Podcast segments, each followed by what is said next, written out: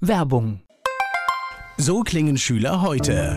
Was habt ihr heute in der Schule gemacht? Keine Ahnung. Und so klingt der Speedlearner. Was habt ihr heute in der Schule gemacht? Heute haben wir sehr viel über Afrika gelernt. Soll ich bei den ägyptischen Pharaonen anfangen und bei den Zulu-Kriegen aufhören? Oder interessiert es dich in Wirklichkeit gar nicht? Speedlearning. Für bessere Noten. Wie wir vom Hoffnungslerner zum Speedlearner werden. Jetzt überall im Buchhandel. Speedlearning.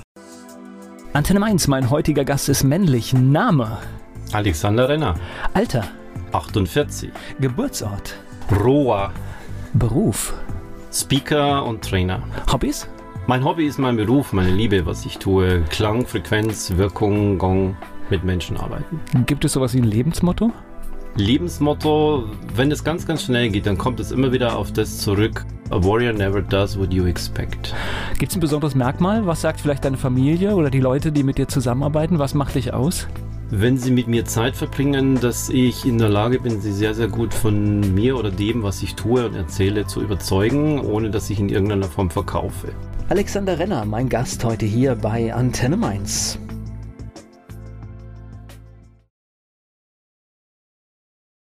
Beruflich ist er Keynote-Speaker, aber der Weg dorthin war lang und ging über viele Stationen. Alexander Renner, mein Gast hier bei Antenne Mainz. Jetzt helf mir gerade nochmal, was war der Geburtsort? Der Geburtsort, genau. Ja. Roa. Wo Jetzt, äh, es gibt viele Rohrs in Deutschland. Ähm, das ist ein kleines Dorf in Niederbayern. Wenn du dir so vorstellst, wo die Donau am höchst- höchsten ist, ist Regensburg. Da fährst du einfach 30 Kilometer Luftlinie runter, dann bist du schon in Niederbayern. Kleines Dorf. 1800 Einwohner damals, Okay. jetzt sind es ein paar mehr. Katholisch? Nur. okay. Das, da bist du groß geworden? Da bin ich groß geworden und zu dem Thema katholisch ist es sogar noch, wir hatten ein Kloster, nämlich es ist sogar ein ziemlich bekanntes Kloster, wo auch so Touristenbusse vorbeifahren. Und deshalb war es bei mir auch so, dass meine Religionslehrer waren keine Religionslehrer, sondern das war abwechselnd erste, dritte, fünfte Klasse war es der Pfarrer und zweite, vierte, sechste Klasse war es der Kaplan. Das heißt, es war Religionsunterricht, war immer Kloster fundamentalistisch katholisch. Oh, das sitzt ja tief, wenn man das so noch genau weiß nach so vielen Jahrzehnten. Ich bin heute sehr glücklich darüber, weil es etwas in mir gemacht hat, nämlich diese Form von Religion, wie ich sie damals erlebt habe, war verbunden mit Ängsten. Das war so, der liebe Gott sieht alles. Pflicht. Ich muss, ich muss zur Messe gehen, weil wenn dann nämlich der Religionsunterricht ist, dann hat der Pfarrer oder der Kaplan eine Strichliste geführt. Wer war und wer war nicht. Das heißt, ich weiß schon, was du sonntags vormittags gemacht hast. Ja, weil da kommen nämlich auch noch mein, meine Eltern dazu, mein, mein Vater. Der hat mich dann nämlich immer aus dem Bett geschmissen, muss zur Kirche gehen. Und somit war Religion für mich nie etwas Beschützendes, Befreiendes oder etwas, was mich in irgendeine Richtung bringt und mir so einen kleinen Pfad und eine Chance einfach gibt, sondern das war für mich das Thema Zwänge, Ängste. Also du musst Angst haben, weil du musst dann, man musste dann auch nicht in diese, diese Beichtschüle gehen. Das waren so riesengroße, dunkle, barocke Dinger, wo du als kleiner Junge einfach schon Angst hattest, wenn du da einfach nur hinter so einem Vorhang dann verschwindest. Und dann ist da einfach der Pfarrer da und der hört sich dann deine kleinen Jungs sünden an. Ich habe meiner Mama angelogen und derartiges Zeug. Aber Das heißt, da musste man sich immer eine Geschichte erfinden oder was? Oder? Nein, man musste einfach nur gucken, was, was war denn nicht so okay, was ich gemacht habe. Und dann hat man seine kleinen Jungssünden darunter gebetet. Und das hat mich einfach schon sehr, sehr geprägt, sodass eins der ersten Dinge, wenn ich dann so in diese fünfte, sechste Klasse vor Pubertät ist, da fängt man ja dann an zu rebellieren. Dann hat man einfach total schnell was gefunden. Und das war bei mir eben Religion. Ich gehe nicht in die Kirche, ich gehe da nicht mehr hin. Und das war dann, als ich dann eben noch musste, bin ich dann teilweise dann diese Dreiviertelstunde irgendwo einfach nur spazieren gegangen und bin dann zur selben Zeit wieder nach Hause gegangen. Und irgendwann wurde es mir so blöd und habe einfach gesagt, ich gehe da seit ein paar Monaten eh schon nicht mehr rein. Was willst du? Ich will jetzt ausschlafen ich will es nicht mehr tun. Und dann wurde es dann auch langsam cool. In der, in der Schule, wenn dann eben der Pfarrer seine Strichliste geführt hat, hat er gesagt, ich war nicht. Und dann hatte man dann eben, wie oft hast du denn schon ein rotes Minus drin und so. Ich habe mehr Minus wie du und dann ist es einfach total umgekehrt worden. Okay, schöner, schöner Wettbewerb. Genau. Aber schon, es prägt schon. ne? Und ich glaube, in so einem 1800 Einwohnerdorf äh, hat man ja auch, glaube ich, noch so einen Blick auf die Kinder gehabt und die Menschen allgemein. Man, jeder kennt ja jeden. Und somit war ich natürlich auch bekannt. Das sind auch so, so, so Dinge dann noch aus dieser 70er Jahre, war das übrigens Bonanza Fahrrad und diese Zeiten, dass man immer, wenn man einen Erwachsenen auf der Straße gesehen hat, musste man den auch grüßen. Das ist so in Bayern dieses Grüß Gott.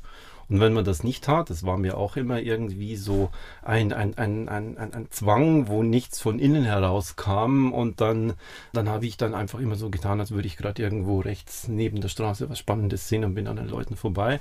Und dann sind die teilweise schon zu meinen Eltern gegangen, haben sich darüber beschwert, dass der nicht mal Grüß Gott sagen kann und derlei Dinge. Also das war schon auf dieser Art und Weise ein sehr, sehr einengendes Ding, was man einfach auf dem Dorf hatte. Naja, diese Aufmerksamkeit und dass jeder jeden kennt, hat einen gewissen Vorteil. Ja, ja, ja natürlich ja, ist eine Gemeinschaft da, aber natürlich kippt es dann irgendwann, wenn man sagt, ich möchte jetzt auch mal für mich alleine sein. Ja? Sozial konform verhält. Genau. Genau. Was man ja auch vielleicht manchmal machen möchte, ne? Natürlich. Äh, und dann, dann sieht man einfach, wo, wo gerät man jetzt bei dieser kleinen Sozialgesellschaft an seine Grenze und dann fängt sie einfach an, einen da wieder reinzuziehen oder einen einfach zu maßregeln. Jetzt hast du gerade, jetzt äh, hat es gerade mein Schulbild schon zerstört, weil du hast jetzt hier gerade bis zur sechsten Klasse von dem Religionsunterricht mhm. äh, im Wechsel gesprochen. Das heißt, du warst bis zur sechsten Klasse mindestens auf einer Schule? Das war die Dorfschule. Okay. Die Volksschule hieß sie ja damals noch und bin dann in die Realschule in. Und das ging bis zur sechsten, das heißt. Das ging bis zur sechsten. Okay. Ja, genau. Sechste Klasse im Dorf. Noch sehr, sehr so, dass ich auch sagen kann, meine, ein Teil meiner Lehrer waren auch noch die Lehrer meiner Mutter. Und entsprechend war auch der Unterrichtsstil und die Inhalte einfach damals auch schon noch geprägt mit, man musste einen festen Text, der in einer Glassichtfolie von der Lehrerin drin war, einfach abschreiben und auswendig lernen. Und wenn ich diesen Text gut gesprochen habe, dann habe ich eine gute Note gekriegt. Da ging es nicht darum, habe ich es kapiert. Oder, oder hast du dann wirklich jetzt etwas äh, da mitgenommen, sondern einfach nur konntest du den Text, den ich dir da eine Dreiviertelstunde lang an die Tafel geschrieben habe, hast du den abgeschrieben, sauber und konntest du den dann aufsagen. Und wenn du nicht gut aufgesagt hast, hast du irgendwie eine 3 und eine 4. Und wenn du gut aufgesagt hast, eine 1 oder eine 2. Wow. Und ich habe dann später auch gemerkt, das war damals Mittelalter, dass ich in meiner, meiner gesamten Wissenshistorie in Geschichte da ein Loch habe. Ich hatte keine Ahnung vom Mittelalter, weil das genau die sechste Klasse bei dieser Lehrerin war. Und das hat mich dann schon äh, später dann fasziniert, äh, als ich dann so meine Phase hatte, Allgemeinbildung und viele Bücher lesen und so weiter. Und dann habe ich mich dann meine Zeit lang genau darum gekümmert, diese Lücke zu füllen. Gab es ein Fach, das, das du klasse fandest? Hm, in der Volksschule nicht, da bin ich einfach nur, ich war da Durch, einfach ja. nur, sondern das ging dann später in der Realschule. Da gab es tatsächlich welche, das waren diese, diese klassischen Fächer Erdkunde und Geschichte, weil ich da einfach aus meinem immensen Bücherlesen einfach schon erstens mal sehr, sehr viel Motivation gezogen habe. Und zum Zweiten, ich wusste einfach einen Großteil schon vorher. Und das kriegt natürlich für so einen kleinen Jungen dann diese Anerkennung, wenn man dann einfach dort mit bei den Besten ist. Und um da gute Note zu schreiben, muss man einfach nur noch ein bisschen was lernen. Okay. Das war dann das. Und Deutsch, durch dieses viele Lesen, was ich immer hatte, war ich auch einfach in der Lage, Sätze zu bilden und hatte das Gefühl für, für Kommasetzungen und sowas, wo ich da nie drin gut war, ist, dass es dann wirklich darum ging, wieso heißt diese Grammatikregel dann so und so und was ist jetzt ein Adverbiale und so. Ich wüsste das heute wieder nicht, was sowas ist. Ja, das ist da sehr schön, wenn man viel redet, weil dann wird man äh, nicht beim Schreiben erwischt und kann über viele Dinge sowas, hinweggehen. Genau. Ja? Aber das war dann eher so Literaturgeschichte, längere Aufsätze schreiben, da war ich dann wieder schon gut. Ich spreche gleich weiter mit Alexander Renner hier bei Antenne Mainz. Alexander Renner, heute spricht er in Unternehmen und auf Bühnen. Zu dem Thema kommen wir später noch. Wir sind aber noch so in deiner Kindheit und Jugend in Bayern. So nach der Schule? Hast du gewusst, wo es hingeht oder? Ich wusste es nie, wo es hingeht, weil da ja irgendwann mal die Frage kommt, und was willst du mal werden? So als wäre man ja noch nichts oder als würde man was werden. Ich hatte keine Ahnung, weil mein, also jetzt in, im Rückblick muss ich sagen, mein Leben wurde ja immer gelebt das erzähle ich auch heute vielen immer noch, wie so ein, so, ein, so ein Leben einfach aussieht nach deiner Geburt. Kommst du in den Kindergarten und dort wirst du abgegeben und dann gibt es einen Tagesablauf und dann kommst du in die Schule. Dort wird dir 45-minütig erzählt, wo du zu sein hast, was du da jetzt machst und sogar noch ins Privatleben hinein, was du jetzt für Hausaufgaben mitnimmst. Und dann bist du irgendwann mal und sollst plötzlich entscheiden, was will ich werden. Ich hatte keine Ahnung und nur so, ich lese viele Bücher, dann ist man in dieses Berufsinformationszentrum dann gefahren vom Arbeitsamt. Das war bei uns damals so eine Busausflug von der Schule, das fanden wir dann cool, weil man mal Ich, ich kenne kenn das auch noch, da kam ziemlich viel Unsinn bei raus bei den Tests. Ja, bei mir haben sie eben festgestellt, ja, was magst du denn gerne? Also ja, ich lese gerne viel. Hm. Und dann haben sie eben in so Karteikarten geguckt und dann kam da raus, das würde jetzt für dich der Bibliothekar passen. Aber da gibt es nicht viele Stellen dafür. Und in äh, 1980er Jahre war das dann. Da war ja eh, dass es mehr Auszubildende oder mehr Schulabgänger gab als Ausbildungsplätze. Hm, was heute umgekehrt ähm, ist. Ja? Heute ist es total umgekehrt. Und da war es dann schon schwierig. Und diese drei bis vier Bibliotheken, die einen ausgebildet haben, und dann war relativ schnell klar, also das wird nichts. Was wirst du denn sonst? Ich hatte keine Ahnung. Und meine Mutter, die war im Einzelhandel. Ein Vorgängerkonzern, der heute Rewe heißt. Damals hieß es noch Minimal und HL und so weiter.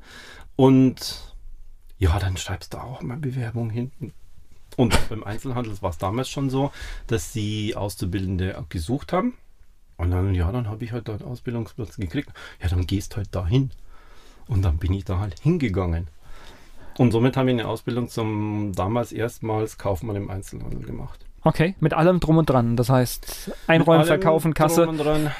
Genau, ich war dann acht Jahre lang in diesem Einzelhandel mit Kasse. Das prägt auch tatsächlich, dass ich heute. Hast du aber lange durchgehalten, ne? Acht Jahre? Naja, wenn, wenn dein Leben so gelebt wird. Und zudem hatte ich ja, das war ein Ausbildungsberuf, wo du nur Hauptschule brauchtest. Und jetzt war ich dort und hatte ein klein bisschen über mittelmäßigen Realschulabschluss. Das heißt, sehr, sehr viel von dem wurde zum Beispiel in der Berufsschule wiederholt, wie Buchführung und derlei Dinge.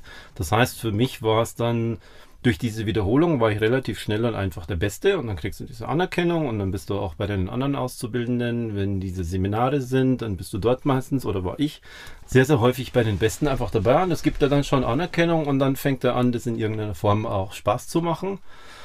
Und dann kam bei mir ich weiß gar nicht mehr, wie es kam, das Thema Gewerkschaft und Jugendvertreter auf. Ja, weil du bist der Beste, du kannst doch immer gut reden und wenn irgendwelche Gruppenarbeiten sind, dann hast du dann irgendwelchen Flipcharts und dann gibt es am Ende wieder, ja, und wer, wer trägt es jetzt vor? Dann haben sie immer auf mich gezeigt und dann habe ich das dann einfach immer vorgetragen und es hat dann auch immer relativ viel Spaß gemacht. Und irgendwann kam es dann, ja, wenn du, du kannst ja immer so gut reden und auch für andere und willst du nicht auch Jugendvertreter, so hieß es damals noch. Eigentlich heißt Jugend- und Auszubildendenvertreter. Und dann kam ich in diese Gewerkschaftsgeschichte rein, auch wieder, du kannst aus deinem Job raus und kannst in Sitzungen teilnehmen und dann fühlt man sich wichtig. Und dann bin ich in diese Schiene rein und ja, habe durch Gewerkschaftssinger und junge Auszubildendenvertretung und Seminare teilweise dann nur noch zwei Tage in der Woche im Supermarkt gearbeitet. Okay, kommt mal raus, oder? da kommt man dann raus, wenn man sich da rein engagiert und wenn man da wirklich dabei ist und wenn es wirklich sehr, sehr viel Spaß macht. Und das hat mir tatsächlich viel Spaß gemacht. Das heißt, es war dann irgendwann fremd, äh, quasi in den Supermarkt zu gehen? Das war mir, das war bei den Kollegen natürlich komisch und ein bisschen fremd wurde es weil die mussten ja meine Arbeit mitmachen. Es ist nicht so, dass da heißt, jetzt haben wir da eine 1,0 Kraft und der ist 0,8, also 80 Prozent seiner Zeit weg. Da kriegt er jetzt jemand anders, sondern damals war es schon so, dass die Ressourcen so knapp gehalten waren. Das heißt, die anderen mussten meine Arbeit mitmachen. Ich musste also, um gewissermaßen in diesem kleinen Sozialgefüge äh, drin zu bleiben, mehr Leistung bringen und perfekter sein als wie einfach nur, ich gehe da so durch und lese dann äh, in der Pause die Bildzeitung mit dem Aufenthaltsraum, der war damals noch total verqualmt und habe dann einen Leberkässemmel gegessen und so schwimmt man damit. Das funktionierte dann nicht. Das heißt, du musstest da wirklich da, die zwei Tage, die du da warst, richtig ran? Die musste ich dann richtig ran und musste auch richtig bessere Leistung bringen. Also ich musste irgendwie 110 Prozent, haben sie mal gesagt. Also so ein Marktleiter. Wenn du schon die ganze Zeit weg bist und die müssen alle deine Arbeit machen, dann musst du in diesen zwei Tagen da musst du 110 Prozent sein, weil wenn du hier nur rumschluderst, dann haben die keine Lust drauf. Und dann, dann kommt es durch so indirekten Sozialdruck von der Seite wieder rein. Okay. Das ist ja fast wie in einem kleinen bayerischen Dorf, ne? Das ist auch ein in sich kleines Gefüge, diese kleine Welt in so einer. Na, na eigentlich so jeder Betrieb. So jeder Betrieb funktioniert haben, ähnlich, ja. Ja, klar. Äh, du hast irgendwann mal schließt sich so eine Gruppe und dann ist es einfach eine, eine gewisse Gemeinschaft, die hält dann diesen Laden am Laufen. Ja, ja. und kriegt dann von außen immer mal irgendwelche Zahlen vorgegeben, wo sie dann irgendwas verändern müssen, damit die wieder eingehalten werden oder es kommt dann Druck auf. Aber da höre ich ja schon raus, da, da waren ja wahrscheinlich schon die ersten Gedanken, das funktioniert so nicht, ne? Das, das höre ich da schon so ein bisschen raus, oder? Das System funktioniert so nicht.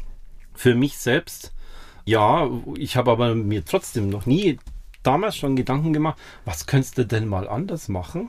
Es gab aber eine Entwicklung, die hieß damals aus Gewerkschaftssicht Schlado. Scheiß langer Donnerstag, nämlich in, in Bayern war es ja immer so, äh, Öffnungszeit maximal bis 19 Uhr, in der Regel hat man um 18.30 Uhr zugemacht und dann sollten die Menschen in der Lage sein, donnerstags doch mal länger einzukaufen, bis 20 Uhr.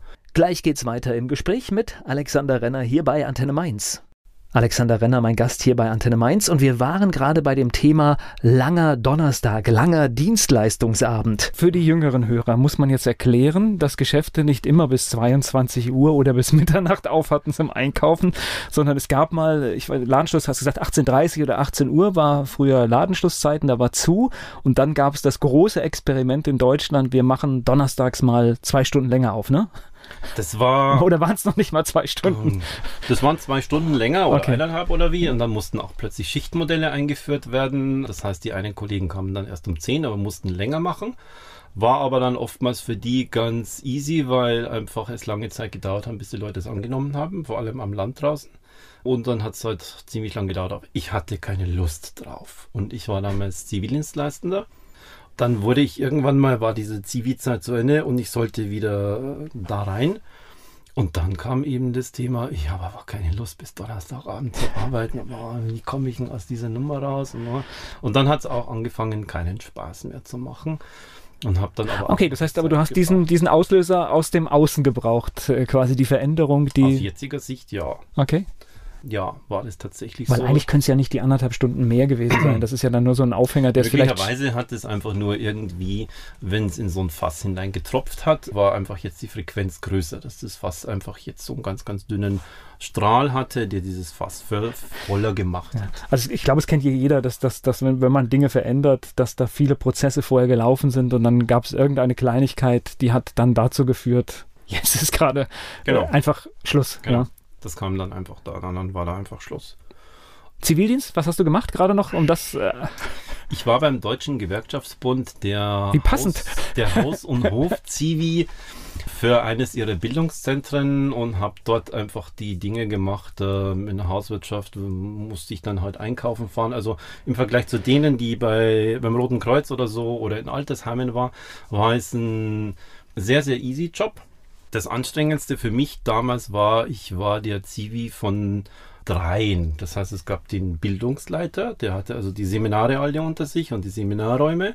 Der hat mich dazu gebracht, dass ich ihm seinen ganzen Ordner kopiert habe. Wenn wieder ein neues Seminar war, muss ich da zwei, drei Tage lang vorm Kopierer stehen und da irgendwelche Dinge reinkopieren und, und lochen und in so und so vielen Ordner rein. Das musste dann sein, er war der Wichtigste. Und dann gab es die Hauswirtschaftsleiterin, da musste ich ihm dafür sorgen, dass ich äh, kriegte einen Einkaufszettel und jetzt musste zum Bäcker fahren und musste für, das, die haben ja da übernachtet, die Leute, 50 Brötchen und, und 17 Brote und dann musst du zum Metzger fahren und musst dort ein 13 Kilo so und so holen und dann war der Kombi hinten voll. Und das war schon auf Dauer schwierig, weil jeder von den beiden glaubte, er wäre oder das, was er sagt, ist das Wichtigere. Und dann musste ich noch Rasen mähen. Es war also insgesamt nicht schwierig und man konnte sich das schon einteilen.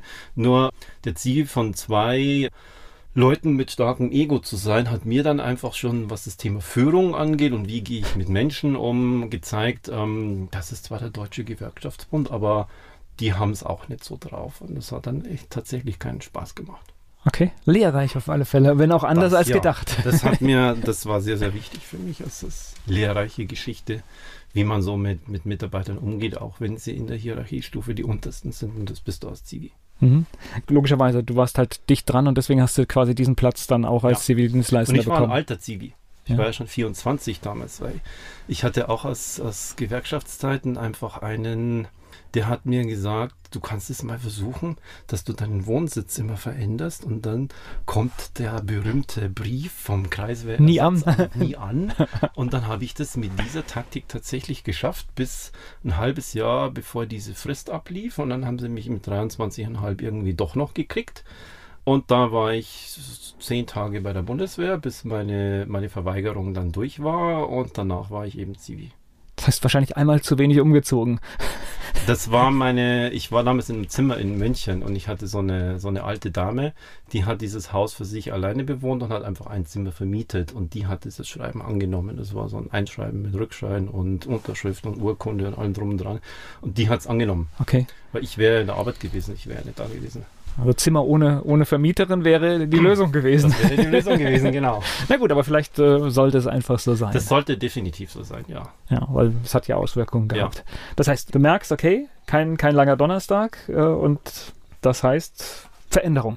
Das heißt dann Veränderung. Ich habe natürlich im Einzelhandel jetzt diese acht Jahre gehabt und war dann für eine relativ kurze Zeit in so einem Filialbetrieb für Getränkemärkte und war da eben nicht mehr Mitarbeiter im Markt selbst, sondern ich war dann, das hieß damals so eine Art Bereichsleiter. Heute würde das Area Sales Manager oder sowas heißen. Du hast so, so, so einen Firmenwagen und klapperst dann dein, dein geografisches Gebiet ab und guckst, dass die Umsätze stimmen und dass da keine abgelaufenen Waren drin sind und derlei Dinge. Und suchst immer mal einen neuen Marktleiter, wenn irgendwo einer kündigt oder, oder aus irgendwelchen sonstigen Gründen verschwindet. Das hat mir aber auch nicht so viel Spaß gemacht. Und dann kam so in den 90er Jahren so, ein, so, eine Zwischenzeit, die heute wieder so wie damals bei der Geschichtslehrerin das Mittelalter ist, sind jetzt die 90er Jahre irgendwie so ein Loch ist da bei mir. Da, da weiß ich nicht so richtig, was hast du denn da gemacht? Auch musikmäßig, da ist nichts hängen geblieben, da war nichts. Und auch heute noch, 90er Jahre, das ist mein schwarzes Loch in meinem Gehirn da ging es dann auch eine Zeit lang mit mir tatsächlich runter. Da hatte ich dann meine Art von gewissen Lebenstief. Hing auch damit zusammen, dass ich schon sehr, sehr jung damals auch verheiratet war, aber nach, ich glaube, sechs Monaten war dann wieder die Trennung und Scheidung. Also eigentlich war das nicht richtig. Hatten Aber wenigstens noch rechtzeitig erkannt. Also nach sechs Monaten, manche verbringen ja ein halbes Leben, bis sie das erkennen. großartig und meine gesamten Lehren und mein Tief in jungen Jahren zu haben und nicht äh, irgendwie mit Mitte 50 oder so. Äh, da kannst du ja also noch dein ganzes Leben vor mir. Das habe ich mir auch immer gesagt. Das ist schön, dass mir das jetzt passiert, habe ich ja noch viele Jahre vor mir. Und dann habe ich einfach, dann kam dieses Ding, ja, was willst du jetzt eigentlich? Und habe dann angefangen zu studieren, weil ich während meiner Zeit, das kommt dann eben noch dazu, als ich im Einzelhandel war, Samstag samstags in so eine Handelsakademie ging und dort ein Handelsfachwirt nachgemacht habe. Habe ja kein Abitur, sondern mittlere Reife. Und mit diesem Handelsfachwirt und meiner Gewerkschaftstätigkeit und meinen sehr, sehr guten Abschlüssen im Einzelhandel war ich damals dann bei der IHK in München und Oberbayern der jüngste Prüfer. Ich saß also drin, wenn die Azubis ihre Abschlussprüfung hatten, ihre mündliche Prüfung und da war ich mit 24 damals der mit Abstand jüngst. Gleich geht's weiter im Gespräch mit Alexander Renner. Mein Gast Alexander Renner ist gelernter Einzelhandelskaufmann. Er macht heute was ganz anderes, darüber sprechen wir später. Er ist hier zu Gast bei Antenne Mainz. Aber Fortbildung im Einzelhandel bedeutet, dass du dich irgendwann da auch als Karriere gesehen hast, ne? Schon. Ja, das Weil sonst, sonst würde man ja weiterkommen, Anerkennung kriegen. Diese Geschichte, die lief da immer. Ja, was willst du jetzt werden? Irgendwann mal wird man in so einem Supermarkt jetzt stellvertretender Marktleiter und dann wirst du Marktleiter und dann kriegst du einen sehr, sehr großen Markt und dann wirst du Bezirksleiter und so geht die Leier dann einfach dahin. Also so richtig schon das Hamsterrad eigentlich geplant. Voll, ne? voll alles geplant. Und ja, und was brauchst du denn jetzt? Und machst du so ein Handelsfachwirt, dann, dann geht's schneller die Okay. Abkürzung. Dann habe ich den einfach in, an Samstagen gemacht, über eineinhalb Jahren, hatte dann diesen Handelsfachwirt und der war dann wiederum der Eintritt für ein Betriebswirtschaftsstudium bei einer privaten Akademie, die sich in München, äh, gibt es in ganz Deutschland, glaube ich, die Verwaltungs- und Wirtschaftsakademien. Und die hatten in München einfach die Gebäude oder, oder Vorlesungssäle abends von der Technischen Universität angemietet und hatten auch einen Großteil der Dozenten von der TU so dass ich dann dort wiederum äh, so nebenbei mein Studium gemacht habe und hatte in dieser Zeit dann allerdings irgendwie den Spleen. Ich will da unbedingt eine Eins vorm Komma haben. Da kann ich aber keinen Vollzeitjob haben. Und dann bin ich in die Zeitarbeit gegangen und war dann ähm, ja, was, was, was machst du, was kannst du? Und dann habe ich irgendeine Zeitarbeitsfirma gefunden, die haben Leute gesucht bei der darf ich das jetzt hier sagen, bei der Opel Bank, damals hieß sie noch Opel Bank. Darfst in, du hier in sagen. München. ähm, und war dann in so einem kleinen Trupp, die haben Kreditanträge von Autohäusern, also von, von Käufern von Autos in einem Autohaus, dann einfach geguckt, ob alle Daten da sind, haben das mit den Kopien von den Ausweisen verglichen und wenn irgendwas nicht gepasst hat, dann hat man das so an Call Agents weitergegeben. Also das war auch so das, das unterste Ding. Aber das war, da war das, das Wort Bank dahinter, Opel Bank. Und nach auch einigen Monaten, also neun oder zehn Monate, war es einfach zu fad immer jeden Tag hast du da irgendwie 40, 50 Kreditanträge von irgendwelchen Menschen in, in Deutschland und die Autohäuser, die wollen ja verkaufen und dann fehlt halt da irgendwas und dann kriegt er sein Auto nicht und deshalb war da relativ viel Druck da, auch mal etwas nicht zu entdecken und solche Geschichten. Und dann habe ich die Zeitarbeitsfirma damals auch gewechselt und dann haben die einfach gesehen, Opel Bank, spannend, da gibt es auch was bei der Deutschen Bank. Ist, ist ja so ähnlich. Ist Ne? ja so ähnlich. ähm, die suchen nämlich einfach Leute, die auch am Schalter da was machen können, weil die haben auch so Personalthemen. Und dann dachte ich mir, ich war da total verwundert, natürlich ganz stolz. Ich bin jetzt bei der Deutschen Bank. Das war ja damals ein Riesending. Hinterm Schalter. Das heißt, da kommt ein Kunde rein und möchte etwas und dann denkt er, da ist jetzt ein richtig gut ausgebildeter Mensch und dann sitzt er vom Zeitarbeiter. Hat es aber auch sehr, sehr gut geklappt. Ich wurde dann da so eine Art Springer äh, in so einem kleinen Gebiet in München und habe dort einige Filialen kennengelernt. Und am Ende haben sie mir dann auch diesen gesamten Tresorraum und den Geldautomaten und all diese Dinge, die, wo ich jetzt weiß, die anderen nicht machen wollen, weil dort nämlich Kassendifferenzen sein könnten. Aber da ich so viele Jahre im Supermarkt an der Kasse war, wusste ich damit umzugehen, konnte solche Abrechnungen machen und dann war ich relativ wieder in meinem Element, nur dass die Summen hinten ein paar Nullen mehr dran hatten und die Scheine waren größer. Okay, das heißt, es gibt wirklich Leute, die, die so was dann nicht übernehmen, weil sie Angst haben, dass am Abend dann das nicht aufgeht. Ja, zum Beispiel, weil das ist ja dann, wenn du bei so einer Bankfiliale, wie es damals war, gab es ja zwar den Geldautomaten, aber es kamen noch sehr, sehr viele Leute einfach rein. Vor allem, wenn es Geschäftsleute sind, dann hatten die halt von so einem Kiosk oder Lottoannahmestelle, kamen die halt mit 20.000 Mark damals noch rein. Bareinzahlung? Bareinzahlung, das musstest du dann, weil es gebrauchtes Geld war, konntest du es nicht in so einen Automaten reinstecken, der es dann durchgezählt hat, sondern du musst sehr, sehr viel einfach mal mit der Hand zählen. Geld auch wieder rausgeben, Wechselgelder, ähm, ausländische Sorten, also Bar, ausländisches Bargeld rausgeben und da kommt schon mal vor, dass da irgendwo mal was wegrutscht, so wie in einer Supermarktkasse, wenn du da mal einen Fünfer falsch rausgibst, hast du eine Differenz von 5 Mark. Und wenn du in der Bank was falsch rausgibst, dann hast du eine Differenz von 100 Mark. Das ist dann eine andere Dimension. Und wenn da eben einer von der Zeitarbeit ist, dann ist der ja auch wieder in der Hierarchie ganz unten und dann kann der das machen, wenn er sich auch schon so nicht so dumm anstellt und es irgendwie drauf hat, dann traut man dem das auch zu. Dann habe ich das da gemacht. Genau. Und dann war ich bei der Deutschen Bank. Okay. Und äh, da darf man eine bestimmte Zeit lang bleiben als Zeitarbeiter, weil dann musste man entweder übernommen werden oder man musste das Unternehmen dann einfach wieder wechseln. Und dann war mein Studium auch zu Ende und ich habe das tatsächlich dann mit dieser 1 vom Komma geschafft. War dann also ohne Abitur Betriebswirt. Äh, schön, also alles so in der nebenbei noch gemacht. Es fiel mir irgendwie nie was in den Schoß, sondern ich musste immer schon zusätzlich äh, mich dazu anstrengen. Das wurde schon zu einem Muster bei mir. Habe ich aber damals nicht gemerkt, sondern es ist jetzt so in der Rückschau. Und dann kam diese Zeit, dass sie mich haben wollten, aber ich habe selber gemerkt, in der Filiale, das, das macht nicht so richtig den Spaß, weil mir fehlt natürlich diese gesamte Bankausbildung und damit das bankfachliche Wissen. Und wenn jemand bei der Deutschen Bank einfach da seine Ausbildung hatte und dann hatte er dieses bankfachliche Wissen, dann war es leicht, mich mit zwei Fragen einfach bloß darstellen zu lassen. Was mich aber immer schon interessiert hat, auch damals war das Thema, damals hieß es noch EDV, elektronische Datenverarbeitung. Jetzt heißt es IT dass ich mich, dass ich Interesse an der IT habe. Und damals hat man ja, oder haben sie sehr, sehr viele Leute gesucht, weil das gerade die Zeit war, 1999 rum, wo auch Unternehmen ins Electronic Banking eingestiegen sind. Und damals musste man dann auch rausfahren und dort diese Software installieren.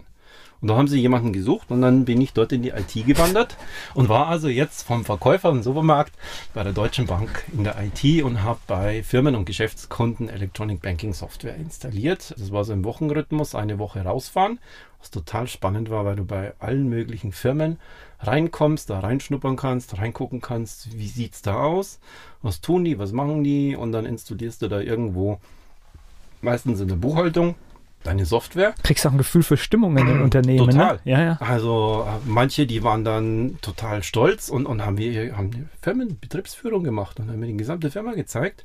Und bei anderen, die haben mir gesagt, ja, da hinten da ist, ist der Server. Ha, sag No, Bescheid, wenn du dann- fertig dann bist, ne? habe ich das da gemacht. Aber es war schon immer, heute kommt der Herr von der Deutschen Bank und der installiert jetzt oh, hier diese Software. Das war also nie irgendwie, da kommt jetzt der Monteur oder sowas, sondern da kommt der von der Deutschen Bank und installiert die Software, damit wir endlich auch dieses Electronic Banking machen können. Und die zweite Ist Woche. verrückt, dann wenn man überlegt, wo die. Deutsche Bank heute steht, ne? Total. Ja, Das- kann man sich dann das- fast gar nicht mehr vorstellen, ne?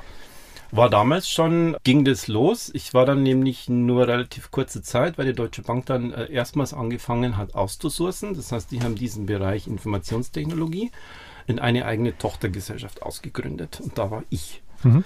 Äh, ich war also sozusagen das erste Versuchskaninchen, äh, was dann aber auch geklappt hat. Und mein Niederlassungsleiter in München wurde dort Geschäftsführer von dieser Firma. Und dann brauchten sie jemanden im Marketing. Gleich geht's weiter im Gespräch mit Alexander Renner hier bei Antenne Mainz. Über die Zeitarbeit ging es dann zur Deutschen Bank und in der Deutschen Bank dann irgendwann ins Marketing. Wie es weitergeht, das erfahren wir jetzt von Alexander Renner. Er ist mein Gast hier bei Antenne Mainz. Ich kann Marketing, ich habe inzwischen Ahnung von Bankprozessen und ich kann IT. Habe ich dann relativ einfach äh, im gleichen Metier eine ähnliche Stelle gefunden, nämlich in der IT bei den Sparkassen. Auch eine IT-Tochter, die allerdings nicht die Sparkassen-IT, sondern dann die IT für was es sonst noch in der Sparkassengruppe gibt, Landesbanken und Mhm. Versicherungen und Investmentgesellschaften und, und ähnliches. Und dann war ich im Marketing gelandet. Also Marketing klassisch, so wie ich mir das vorstelle, echt. Produkt in den Markt zu bringen und all diese Geschichten, ja? Ein bisschen weniger Produkte in den Markt zu bringen, denn es war mehr oder weniger eine Betreibergesellschaft. Das heißt, es waren dort einfach die Rechenzentren für diese Großbanken. Dort ging es aber immer schon darum, die Kunden davon zu überzeugen, dass sie den richtigen Dienstleister haben. Das ist eher so eine Bauchgeschichte. Okay. Image-Marketing. Und weil es dann einfach irgendwann auch dazu ging, wir wollen neue Kunden auch außerhalb dieser gesamten Finanzgruppe generieren, Bekanntheit einfach aufzubauen. Also das ist quasi im, Businessbereich waren das In Kunden. dem ne? Businessbereich. Okay. Genau. Ja. Und Okay. dort war ich dann Marketingleiter für so ein kleines Team. Das, am Anfang hat es damit begonnen, dass ich eine One-Man-Show war, weil die Kunden waren die Eigentümer was brauchen wir da Marketing? Bisschen was brauchen wir ja doch. Und dann kamen auch erste Events dazu und dann wurde das Stück für Stück über die Jahre hinweg größer und immer bedeutender. Das heißt Events, Veranstaltungen, um für eine Dienstleistung zu werben oder, oder Um zum einen für eine Dienstleistung zu werben und natürlich einmal im Jahr einen sehr, sehr großen Image-Event zu machen, wo dann alle Kunden und auch die größten Lieferanten gegen Sponsorengelder mit eingeladen waren, um dort einfach zu zeigen, das ist cool. Wir sind auch vorne dran, habe mir dann auch Themen ausgesucht, die einfach ähm, technologisch auch vorne mit dran waren. Und dann hatten die auch so immer die Überzeugung, das war echt ein cooler Event und wo ihr euch hinentwickelt, da sind wir bei den richtigen. Und dann folgen auch wieder weitere Aufträge oder Vertragsverlängerungen. was ist bei so einem Event passiert? Es ist so ein klassischer großer Business-Event. Jetzt ist es sehr, sehr im Wandel oder in den letzten Jahren war es dann immer mehr im Wandel, aber damals war das einfach noch, wie man sich vielleicht so einen Kongress vorstellt. Das heißt, man mietet sich, damals war das das Haus der bayerischen Wirtschaft, hat sich dann später gewandelt, weil es mir zu klein wurde. Und das ist Vortragsprogramm mit externen Speakern, die man bucht, die man sucht, damit die Leute möglichst den ganzen Tag einfach Abwechslung haben, ein bisschen unterhaltsamen Input kriegen und insgesamt einfach die Möglichkeit haben, mit zum Beispiel dem eigenen Management in einer lockeren Atmosphäre einen Tag zu verbringen und nicht irgendwelche Eskalationsgespräche oder Vertragsverhandlungen, wo es immer ein bisschen bissiger zugeht, sondern das ist einfach eine schöne Entspannte Atmosphäre, und genau. Es ist entspannt und man kriegt es hin und hat dann so ein so ein Seiteneffekt, der sich dann irgendwo in der Bauchgegend des Menschen äh, einordnet und so, ja, ihr kriegt es schon hin, habe ich ein gutes Gefühl. Okay. Das war mein Auftrag immer. Und diese Redner, die da waren, das sind dann Menschen, die gesprochen haben, um irgendwie einen Gedanken zu zünden oder, oder was weiß das ich? war meistens einer oder zwei, um diesen Gedanken zu zünden. Das war aber auch inhaltlich, wenn es einfach um, um, um Bankthemen ging, wie Regulatorik, wie Cybersecurity, Cloud Computing und ähnliche Themen, dass man sich dann dort einfach, habe ich dann dort einfach Experten gesucht. Teilweise habe ich sie dann in Deutschland nicht mehr gefunden, weil wir, dort waren die Vorträge dann, weil die einfach Experte irgendwo waren, sehr, sehr trocken und nicht unterhaltsam. Und am Ende wollte ich ja immer einen guten Event abliefern. Das heißt, das hat dann irgendwann nicht mehr funktioniert. Und wo ich das gemerkt habe, ist, die Amerikaner haben es besser drauf. Die können Inhalte unterhaltsam rüberbringen. Und dann haben wir eben auch angefangen, international zu werden und einfach international auch Speaker zu suchen. Okay, die haben auch mehr Show in der Schule. Das fängt schon früher an. Ja. Ja, das, Ah, das merkst du halt. Das ist für die auch völlig okay, Show mit Business zu verbinden. Das ist bei vielen deutschen Experten. Es ändert sich jetzt ein bisschen, aber es war damals einfach noch sehr, sehr viel. Ja, dann nehme ich die ja nicht ernst. Das kann ich ja so, also nee, so oberflächlich kann ich das nicht. Ich weiß ja viel mehr und deshalb möchte ich das auch rüberbringen. möglichst alles. Und möglichst alles und möglichst alles auf eine Folie. genau. Und daraus ist dann sowas einfach entstanden, dass ich dann für bestimmte, wenn ich diese Impulse haben möchte, diese Inspirationen haben möchte oder auch einfach einen tollen Start in so ein Event hinein, dann kann ich so eine nicht brauchen.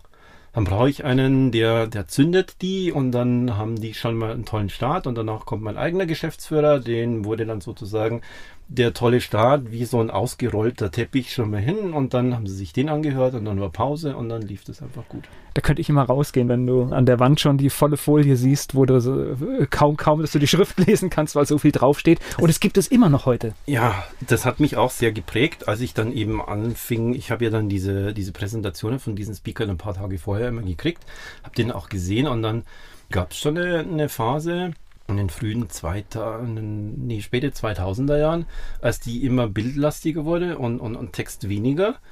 Und ich habe mich dann an denen orientiert und habe dann angefangen, das cool zu finden und versucht, das in meiner eigenen Firma mit reinzubringen. Die Widerstände waren massiv, weil da wieder das Ding ist. Ja, aber das ist ja wichtig und das muss ich alles erzählen und das, das passt ja da gar nicht mehr drauf. Und Na, erzählen darf man ja alles, das gehört nur nicht auf die Folie. das gehört deshalb auf die Folie, weil die waren ja alle aus ihrem IT-Fach und waren keine professionellen Speaker, sondern die waren irgendwas, Abteilungsleiter, Bereichsleiter, Geschäftsführer oder so irgend sowas. Das heißt, das war eigentlich ihr Hauptjob und darin sollten sie jetzt einen Vortrag halten. Und damit haben die natürlich nicht die Zeit, sich vorzubereiten. Und ja, wo muss es denn jetzt hinschreiben? Er schreibt das, was er erzählen will, auf die Folie, damit er sie ablesen kann. Bom. Betreutes Lesen. Betreutes Lesen ist es dann. Und wenn ich dann hergegangen bin und habe dann dort Grafiken eingefügt, und so, ja, was soll ich jetzt erzählen? Weiß ja nicht mehr, was ich erzählen soll. Also da ist überhaupt nicht dieser, dieser gedankliche Switch einfach drin, weil die einfach das nicht als nötig sehen und auch immer sagen, ja, der, der Kunde will diese Details haben. Ja, ich musste vor kurzem mal einen Vortrag mit Folie halten und dann habe ich darauf geachtet, dass nicht mehr als vier Wörter auf einer Folie stehen. Solche Geschichten. Da musst du aber eben auch wissen, was deine Story ist und was du zu erzählen hast. Oder du hast die technischen Hilfsmittel, dass du das dann einfach unten in Notizen reinschreiben kannst. Nee, aber das Tolle ist, wenn du nicht mehr, also ich habe nur die Stichworte, die habe ich gebraucht, um meine Geschichte, die ich im Kopf Genau. hatte, zu erzählen. ist Und, ja perfekt. und tatsächlich funktioniert Ja. das viel mehr, weil die Leute hängen an dir, Ja. weil sie nämlich äh, hoffnungslos auf diese Folie schauen und die hilft nicht weiter, weil diese, wenn da ein Wort steht, ein Schlagwort, das kann alles bedeuten. Verstehen sie aber in den Firmen einfach nicht. Deshalb hat es jetzt auch gleichzeitig ja auch den Vorteil für jemanden, der das professionell macht, dass es sehr einfach hat, da einfach rauszustechen.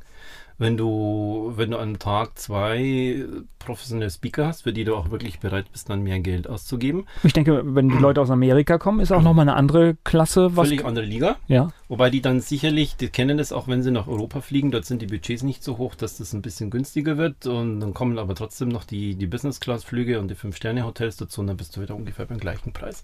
Aber in den USA sind sie innerhalb der USA auch Großbritannien und Australien bereit, mehr zu zahlen für einen Speaker als in Europa. Das ist kein deutsches Phänomen, sondern gesamteuropäisch. Also auch die Franzosen zahlen nicht so viel. Gleich geht es weiter im Gespräch mit Alexander Renner hier bei Antenne Mainz. Mein Gast bei Antenne Mainz steht auf Bühnen und spricht zu seinem Thema. Wir waren aber gerade in der Zeit, da war es noch umgekehrt. Da hat er in der Marketingabteilung einer Bank die Leute, die zu bestimmten Themen sprechen sollen, gesucht. Alexander Renner ist mein Gast hier bei Antenne Mainz. Als du diese Leute quasi engagiert hast und für die Veranstaltungen verantwortlich warst, hast du dir das an, ich meine, ich weiß ja, was du heute machst, hast du dir das auch schon in diesem Auge angeguckt, dass du vielleicht auch an der Stelle mal stehen könntest? Das war das Spannende, dass mir mein Job als Marketing so viel Spaß gemacht hat, dass ich auf diese Idee nicht kam, obwohl ich heute rückwirkend ja sagen muss, da muss ja schon immer was da gewesen sein, weil das in, in allen möglichen Seminaren, wenn so ein Gruppenarbeiten ging und dann sagt so, und wer trägt es jetzt vor, dann fiel es auf mich. Und ich habe mich nicht vorgedrängt, sondern ich habe einfach nur stillgehalten.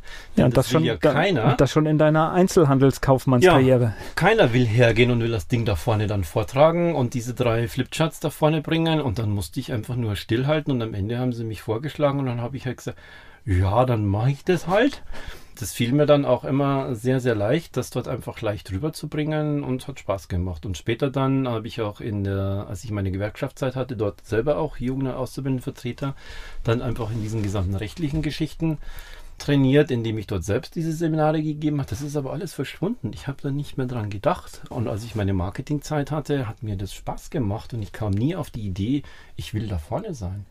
Na gut, aber du konntest, du konntest auf alle Fälle gut beurteilen, da macht jemand einen guten Job ja, oder mh, den, den buche ich nie wieder. Definitiv, auch schon vorher in der Vorauswahl. Ja. Also da, da kriegt man schon ein gutes Händchen, ein gutes Auge und wir haben es uns auch tatsächlich nie leicht gemacht, indem wir zum Beispiel auch nicht über Agenturen gegangen sind, weil irgendwann habe ich für mich gemerkt, dass ich dann dort halt zum Beispiel den ehemaligen Politiker finde und den ehemaligen Spitzensportler und den ehemaligen Firmenchef und den ehemaligen, ehemaligen irgendwas und die waren immer über 60. Und ich hatte keine Lust mehr auf diese Alten und habe dann einfach selber, weil ich ja verantwortlich für diesen gesamten Event war, dann einfach angefangen, ich suche mir die anders. Und das ist die schwierigere Angelegenheit, wenn du dich da selber auf die Suche machst, als wenn du da über eine Agentur hast, die vielleicht ein bisschen mit der Zeit geht und da einfach einen anderen Weg jetzt äh, geht. Da ändert sich jetzt in den letzten Jahren auch ein bisschen was. Aber zu meiner Zeit, wenn ich sage, ich suche jetzt einen unterhaltsamen Speaker zum Thema Cybersecurity, dann gucken die halt einfach in die Datenbank, haben Cyber Security und dann kriege ich ein, zwei, gucke ich mir die Videos an, sage, nee, das ist es eigentlich nicht, so. Also habe ich keinen. also habe ich keinen, also muss ich mich selber auf die Suche machen und habe dann einfach ewig lange irgendwelche YouTube-Videos geguckt, bis ich dann auf diese kleinen Perlen gestoßen bin. Okay, und dann direkt angesprochen und gesagt, über die Webseite. kommst du zu uns, okay. Die waren natürlich auch meistens bei irgendeiner Agentur. Waren halt dann internationale Agenturen und dann habe ich gesagt, ich will genau den haben für diesen Vortrag. Bom, engagiert. Okay. So geht das. So, jetzt weiß ich ja, dass du heute auch auf Bühnen stehst. Was ist denn passiert? Warum bist du nicht mehr Marketingleiter? Was ist passiert? Irgendwie hat sich mein Leben weiterentwickelt. Da kam nämlich dann in den frühen 2000er Jahren ein Seitenstrang dazu. Da hat sich plötzlich aus dieser dicken, fetten Hauptstraße wurde da noch eine Nebenstraße draus. Es kam nämlich, dass ich meine Frau kennengelernt hatte, meine jetzige Frau. Und die hat ursprünglich bei ihrem ersten Kind, wir sind so eine Patchwork-Familie, ihre schwangeren Vorbereitung mit Yoga gemacht. Und dann hat sie, das musst du auch machen. Ja, und wenn man so verliebt ist, dann sagt man, ja, dann macht man das natürlich.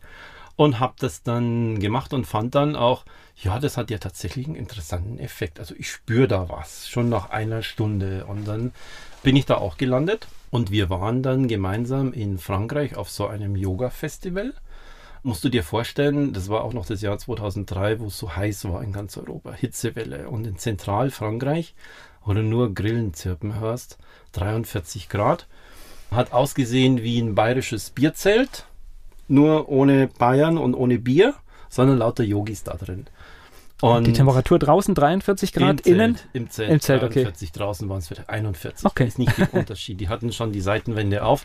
Da macht es keinen Unterschied mehr. Da war kein Lüftchen und gar nichts. Ganz alles stand da. Also schon mal gemütlich warm. Flimmern äh, am Horizont und alles. Das ist so ein typisches größeres, halb verfallenes Schlossgut, wo der Schlossbesitzer versucht, aus seinem Gelände und aus seinem Ding noch was zu machen, indem er da so Festivals und große Hochzeiten und ähnliches macht. Da waren wir. Und da habe ich außerhalb dieses großen Zeltes war ich bei so einem Anfängerworkshop. Du bist das erste Mal dabei. Was erwartet dich denn jetzt die nächsten sechs Tage? Musst du keine Angst haben und so weiter. Es stehen um vier Uhr morgens auf und so. Mhm. War schon ein bisschen hätte ich jetzt schon ein bisschen, hätte ich jetzt schon ein bisschen Angst. Hatte ich auch. und wie? Alles sehr, sehr strange. Und dann habe ich von der, von der Ferne so einen komischen Klang gehört. Dann dachte ich mir, was ist denn das? Boah, das klingt ja irgendwie oh, ganz komisch, da muss ich irgendwie hin. Weil ich aber ein Deutscher bin und ich habe mein Commitment gegen, ich bin jetzt hier bei diesem Workshop, stehe ich nicht einfach auf und bin weggelaufen. Sondern ich bin dabei geblieben und habe mir dann ein Programm angeguckt. Was war denn das? Ah, das war irgend so einen komischen Namen, konnte ich nicht lesen, irgend so ein indischer Name und dazu Gong. Ah, toll. Gehe ich am nächsten Tag wieder hin, weil der macht es drei Tage hintereinander. Und dann hat der, der Typ, das war gar kein Inder, sondern das war ein Amerikaner, der in Deutschland lebt, der hat da so eine Gong-Meditation gemacht und hat da einfach wahnsinnig laut und intensiv auf so einen Gong eingeschlagen, den ich vorher nur als Schulgong kannte. So ein Ding, Dong, Dong, Dong. Jetzt ist Pause. Wobei er da ja unangenehm, äh, eine unangenehme Verbindung hat, ne? Jetzt ja, genau, der, da wurde mir dann gesagt, ja. jetzt machst du das, jetzt machst du das, jetzt machst du das. Das war mit mir in dem Thema Gong verbunden und die Fernsehzeitung meiner Eltern. Und jetzt war das, ah ja, habe ich nie gesehen, so ein Ding und, und klingt ja ganz cool. Und der Typ war auch eher ein amerikanischer Showman, kein so ein äh, indischer Yogi, sondern der hat da oben auf der Bühne das echt sehr, sehr kurzweilig rübergebracht. Und ich habe keine von diesen Gong-Meditationen je mehr versäumt von dem. Und dann habe ich erfahren, der unterrichtet das jetzt auch. Ah, dann war das mein Ding, ich will das auch spielen. Das war so ein, das will ich auch können. Und habe den dann gefragt, ob es mir beibringen würde. Und dann war ich in der zweiten seiner Ausbildungsgruppen, 2005 dann, und habe dieses Instrument spielen gelernt. Gleich geht es weiter im Gespräch mit Alexander Renner hier bei Antenne Mainz. Er beschäftigt sich heute mit dem Thema Klangfrequenzen. Das kam daher, dass er ja das Gongspielen gelernt hat. Alexander Renner, er spricht heute auf Bühnen über Digitalisierung und was das mit uns Menschen so macht. Und er ist mein Gast hier bei Antenne Mainz. Das heißt, du saßt schon morgens und hast Gong gespielt? Nicht morgens, sondern das war abends nach der Arbeit. Okay diese Morgensgeschichten, die haben sich bei mir nicht so zu der damaligen Zeit nicht so äh, tief gefestigt. Also so um vier Uhr morgens aufstehen und so. Da waren sofort die Widerstände. Ich habe volles Verständnis. So. Nein, das mache ich nicht. Und dann haben die auch noch kalt duschen und solche Geschichten. Na, das, was machen die da? Gab's Gott sei Dank gab es da auch so Baracken für Familien wo die dann einfach über Gasleitungen, du würdest bei uns keine Sicherheitszertifizierung für diese Konstruktion kriegen, dann haben die mit Gasleitungen dort irgendwo dann immer so Gas, Wasser warm gemacht und dann kam da lauwarmes Wasser raus. Und es war bei 43 Grad, war mir das kalte Wasser zu kalt. Nee, der, der, der, der, Unterschied wird ja noch größer, wenn es draußen warm ist und dann hast du kaltes Wasser, das ist ja noch schlimmer. Ja. äh, also bin ich bei dir. Also da war überhaupt nichts zu machen, sondern ich habe das dort mitgemacht und das hat sich für mich nicht erschlossen, diese, diese sonstigen yogischen Regeln, die da einfach waren. Aber diese Gongnummer, die war echt, die wurde dann so dann zu meiner Leidenschaft, weil ich gemerkt habe, wenn ich dieses Instrument spiele, dann sind diese Leute total tief und weit weg, wo sie sonst im Alltag nicht hinkommen. Die kommen ja meistens so aus ihrem Berufsleben heraus, kommen da abends irgendwo hin oder am Wochenende und sind voll in ihrem Tun und Machen. Und dann kommen die dort zu mir und ich spiele für sie dieses Instrument und dann bringt die das so tief in irgendwelche anderen Sphären. Und ich habe das dann immer gemerkt, wenn die wieder aufstehen, dann haben die so ganz, ganz kleine glasige Augen. Und das hat mir dann so eine Art von Demut gegeben, so, boah, da hast du ja wohl irgendwie das muss ja echt was Heftiges sein, was du da tust mit denen.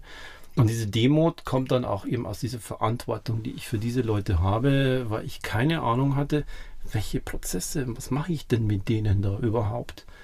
Kamen aber mit der Zeit immer mehr und dann kam eben auch langsam Stück für Stück diese digitale Zeit, äh, Ende der 2000er Jahre. Und ich habe dann angefangen zu recherchieren, was mache ich denn da wirklich? Was passiert mit diesen Menschen da? Es gibt auf der einen Seite schöne, blumige, yogische Geschichten. Ich wollte aber ein bisschen handfester. Die haben sich für mich damals noch nicht so alle erschlossen, sondern ich wollte es wirklich wissen. Was ist da?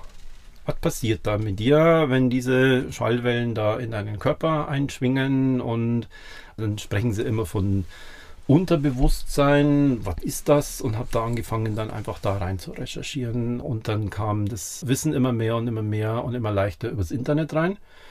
Und habe dann relativ schnell sehr, sehr tiefes und breites Wissen zu diesen Themen einfach angesammelt und habe dann auch angefangen zu verstehen, was ist es da und das den Leuten auch zu erzählen, was wird jetzt da mit dir passieren und finden die sehr, sehr spannend.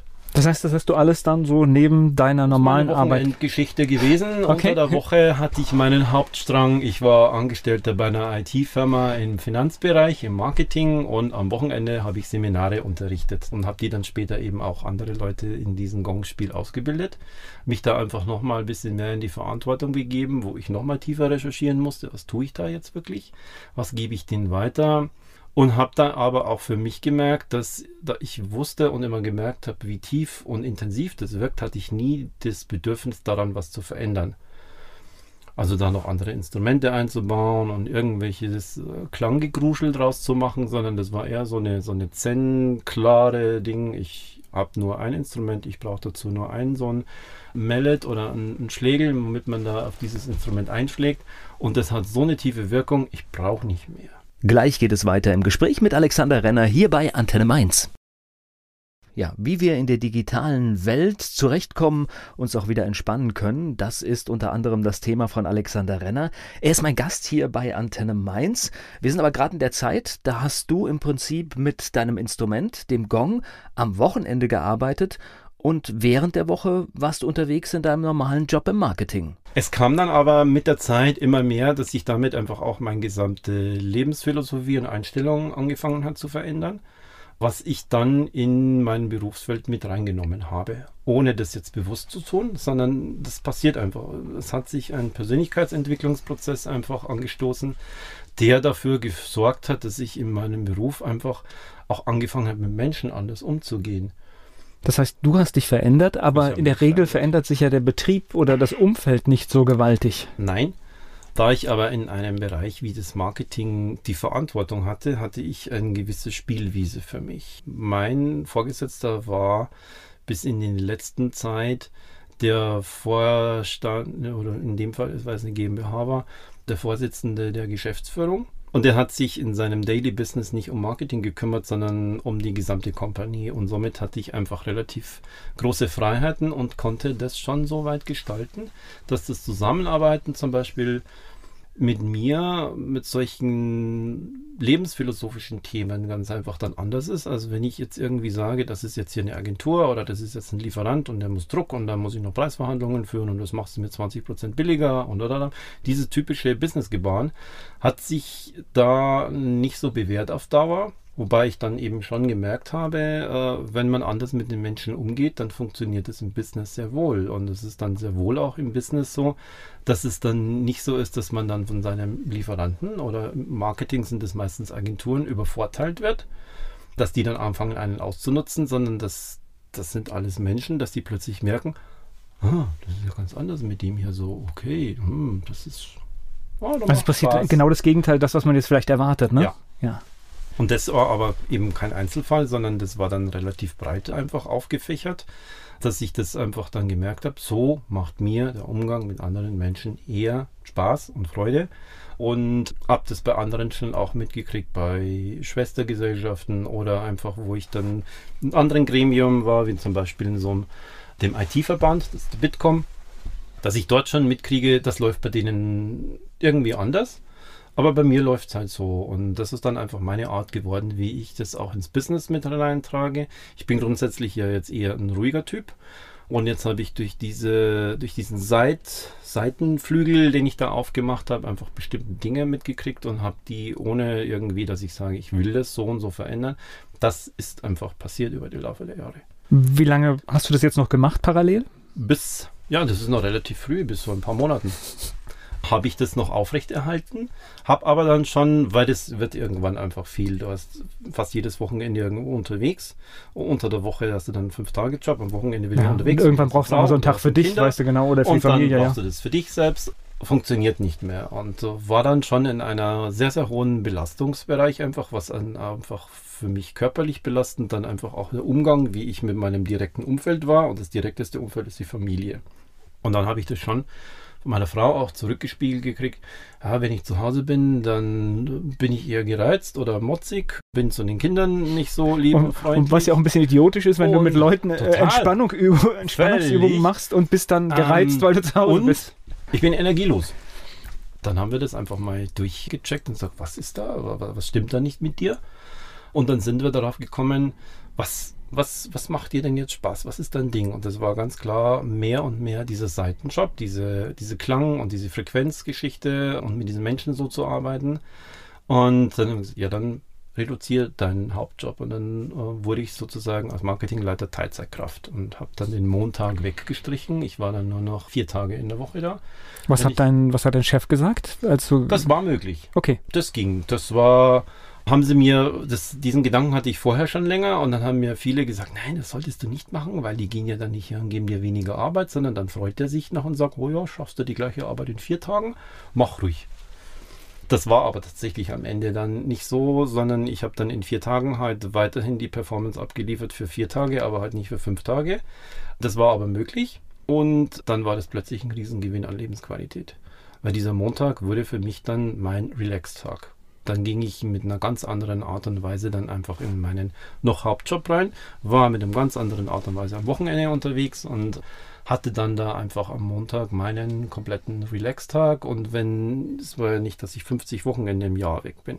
Ansonsten waren es wesentlich längere Wochenenden, die ich da hatte. Und damit ging es dann lebensqualitätsmäßig und energetisch wieder bergauf. Ich erlebe das aber im Übrigen bei sehr, sehr vielen sehr beschäftigten Leuten, die aus diesem Bereich Entspannung, äh, Meditation, Yoga, Lebenshilfe rauskommen, wenn die da erfolgreich sind, dass sie das bei sich selber gar nicht so anwenden und dass die auch ähm, völlig am Stress und am Rad drehen und teilweise auch Burnouts haben. Das ist aber der Klassiker. Das ist, äh, man sieht die Probleme immer leichter bei anderen als bei sich selbst. Mhm. Man kann, deswegen kann man so viele kluge Tipps das ist, geben. Das, das, das ist wie der rauchende Arzt. Ja, genau. Ja, das, das ist einfach Wenn du im Krankenhaus mal äh, hinten guckst, wie viele da vor der Tür stehen und rauchen und das sind diejenigen, die dir dann drin sagen, dass du zum Rauchen aufhören sollst. Genau, das sind die klugen. Ja, aber es ist natürlich, die Perspektive ist einfacher, du bist nicht betroffen, du musst nichts verändern. Ja, genau. Gleich geht es weiter im Gespräch mit Alexander Renner.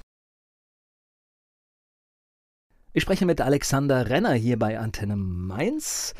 Er war lange Zeit doppelt unterwegs, während der Woche im Marketing bei der Bank und am Wochenende half er Menschen dabei, sich zu entspannen. Was hat dich denn an dem, an dem Job noch so geklammert oder festhalten lassen? Ist es so ein Sicherheitsmindset, das wir alle haben? Was mich daran geklammert hat, da kommen wir wieder auf Niederbayern zurück und meine Kindheit. Wo komme ich her? Was für ein Mindset herrscht dort. Und meine beiden Eltern waren angestellt, meine Mutter im Einzelhandel, mein Vater bei einem Rüstungskonzern in der Nähe von Ingolstadt. Arbeiter, Angestellter. Wenn ich noch eins zurückdenke, meine Großeltern, ähnliche Situation. Das heißt, man hat, man ist in einem sozialen Umfeld aufgewachsen, wo einem immer gesagt wird, was du zu tun hast. Gibt ja auch so Sachen wie Lehrjahre sind keine Herrenjahre, wes Brot ich esse, das Lied ich singe. Das sind alles Glaubenssätze, die sind dann einfach in einem drin. Und jetzt willst du dann auf einmal auf eigene Faust und so einen eigenen kleinen Unternehmer und ähm, so ein Mindset zum Thema Sicherheit. Bin ich genug? Schaffe ich das? Das steckt so tief in einem drin, dass ich dann selber für mich überrascht war. Also für, ich habe es daran gemerkt, dass es, ja, jetzt kündigst einfach und machst es.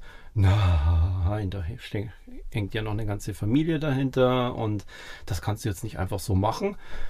Und ich kenne aus dem Yoga heraus ja diese Veränderungsprozesse, wo es dann einfach so Metaphern dafür gibt. Und eine davon ist eben dieser innere Saboteur.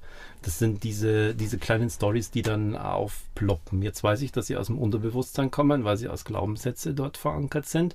Du kannst es nicht, du schaffst es nicht, du hast es nie gemacht oder du veränderst dich so in deinem sozialen Umfeld, dass dein soziales Umfeld anfängt, entweder deine Veränderung als eigenen Angriff zu sehen das merkt man, wenn du beispielsweise, so wie es auch bei mir irgendwann war, habe aufgehört, Fleisch zu essen. Und dann haben die anderen nicht gesagt, ja, das ist ja interessant, dann bringst du dir deinen Tofu-Würstel heute selber mit, sondern die haben angefangen, sich zu rechtfertigen ah ja, wir essen ja aber auch nur eigentlich nur so ein bis zweimal in der Woche Fleisch oder ein bisschen Fleisch braucht man ja immer und so kamen dann solche Stories. Und nur vom guten Metzger haben. um die Ecke. Irgend solche Geschichten. ich, ich, ich, kenne die Geschichten, ja. So etwas, obwohl ich überhaupt dahin keine Diskussion einsteigen wollte. Ich habe einfach nur gesagt, so ist es jetzt bei mir. Das heißt, ich habe mein, mein soziales, näheres Umfeld einfach durch so eine Veränderung dazu gebracht, entweder bin ich jetzt noch ein Teil oder du versuchst mich wieder reinzukriegen in, in, in, in diese kleine Blase. Oder eben es ist so intensiv, dass er anfängt, mich auszustoßen. Und dieser Veränderungsprozess, der ist so zermürbend, dass man dann entweder, wenn man das selber merkt, selbst geht und sein Umfeld dann einfach selbst verändert.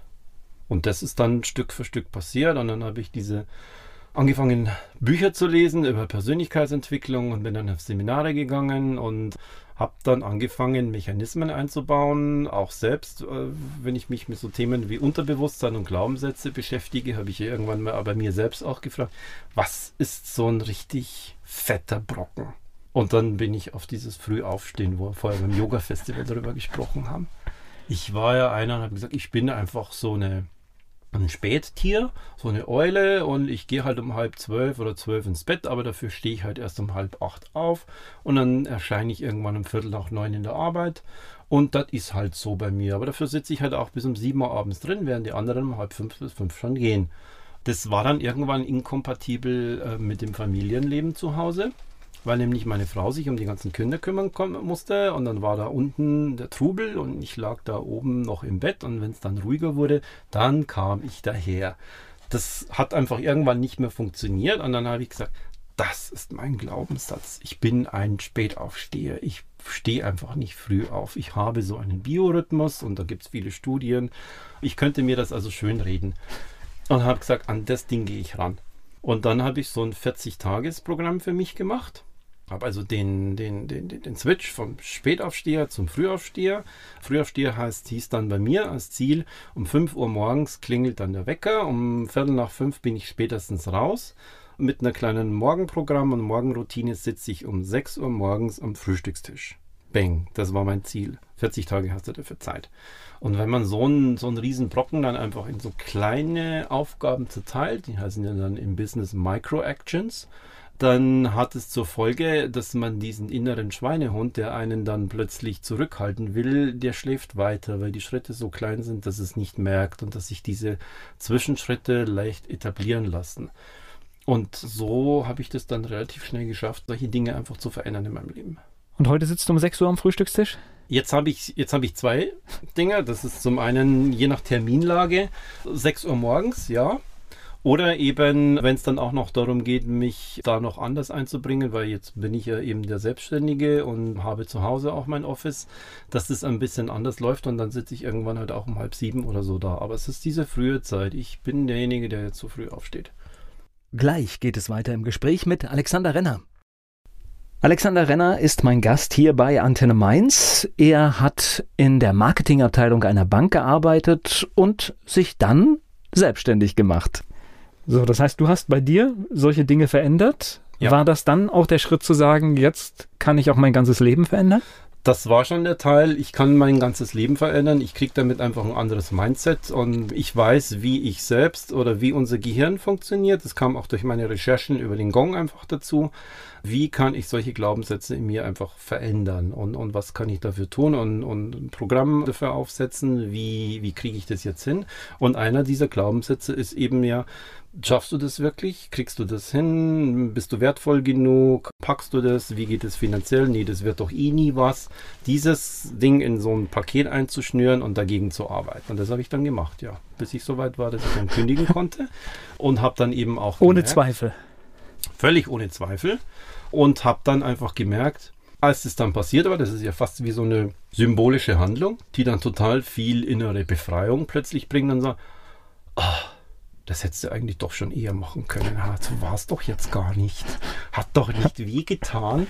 Doch hat es vorher schon. Und äh, durch, diese, durch diese Veränderung meiner inneren Gedankenwelt und äh, diese Stärkung von neuen Glaubenssätzen, dass das eben funktionieren wird und dass ich da erfolgreich bin, was ich ja schon bin, Aber eben diese Skalierung, die geht einfach nicht, äh, weil die Woche hat halt einfach nur eine bestimmte äh, begrenzte Anzahl. Und wenn ich dann auch noch den Leuten darin Vorträge halte, wie sie ihren Energiehaushalt am besten nennen, und dann muss ich das dann selber auch hinkriegen, weil ich es ja dann eben im Gegenteil mit.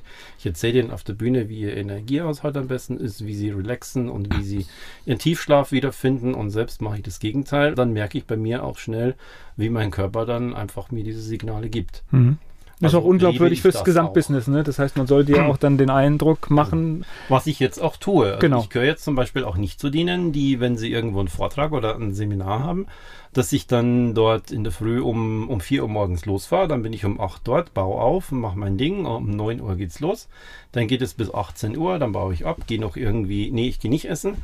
Ich fahre dann nochmal vier Stunden nach Hause und ziehe mir irgendwo an einer Raststätte was rein und dann bin ich um 10 Uhr abends noch zu Hause. Und wenn ich das ein paar Mal mache, ist es das totale Gegenteil von dem, was ich eigentlich auf der Bühne oder vor den Menschen vorlebe und deshalb tue ich das nicht.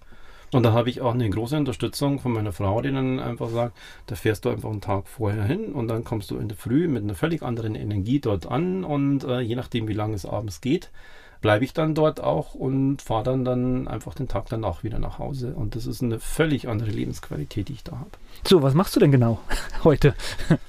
Was mache ich heute genau? Heute ähm, habe ich das Thema Klangfrequenz und Wirkung so für die Menschen aufbearbeitet, dass ich meine Leidenschaft, nämlich diesen Gong und diese Klang und diese Frequenzen mit auf die Bühne nehme. Ich halte dafür Vorträge in Unternehmen oder bei solchen Events, die ich vorher für meine eigene Firma gemacht habe. Also könntest du dich hm. jetzt selbst engagieren, wenn ich du könnte noch das merke da, dass auch in den Unternehmen da gerade auch ein, ein gewisser Veränderung im Mindset der, des Managements ist. Zum einen, weil sie selbst sehr, sehr viel Erfahrung machen.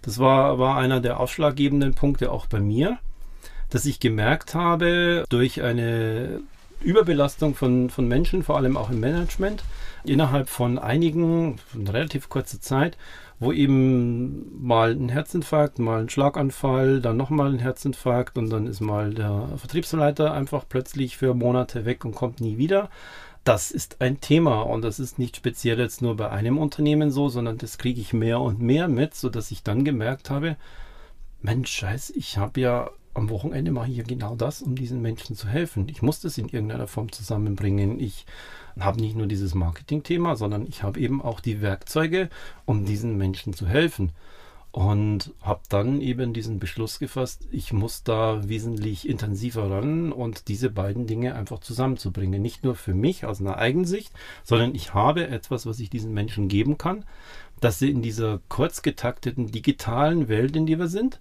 Viele sehen uns da schon ja ein bisschen am Ende mit diesem Smartphone. Ich merke, je mehr ich mich damit beschäftige, wir stehen kurz vor dem Thema künstliche Intelligenz. Andere sagen, wir sind schon mittendrin. Das heißt ja aber nicht, dass es besser wird. Das heißt, die Na, Herausforderungen eine, werden eher größer wahrscheinlich. Die werden mehr und mehr. Und diese Themen, wie kann ich mit meinen Mitarbeitern dabei einfach entsprechend umgehen, dass ich sie einfach für ein Unternehmen heißt es immer, ich möchte so wenig wie möglich Krankenstand haben. Und auf der anderen Seite für die Menschen diese Überbelastung, sie kommen damit nicht klar, weil sie keine Erfahrung aus vergangenen Generationen hatten. Meine Kindheit war außer Vergleich, was die Kindheit meiner Kinder ist oder was ich jetzt liebe, da war es nichts passiert.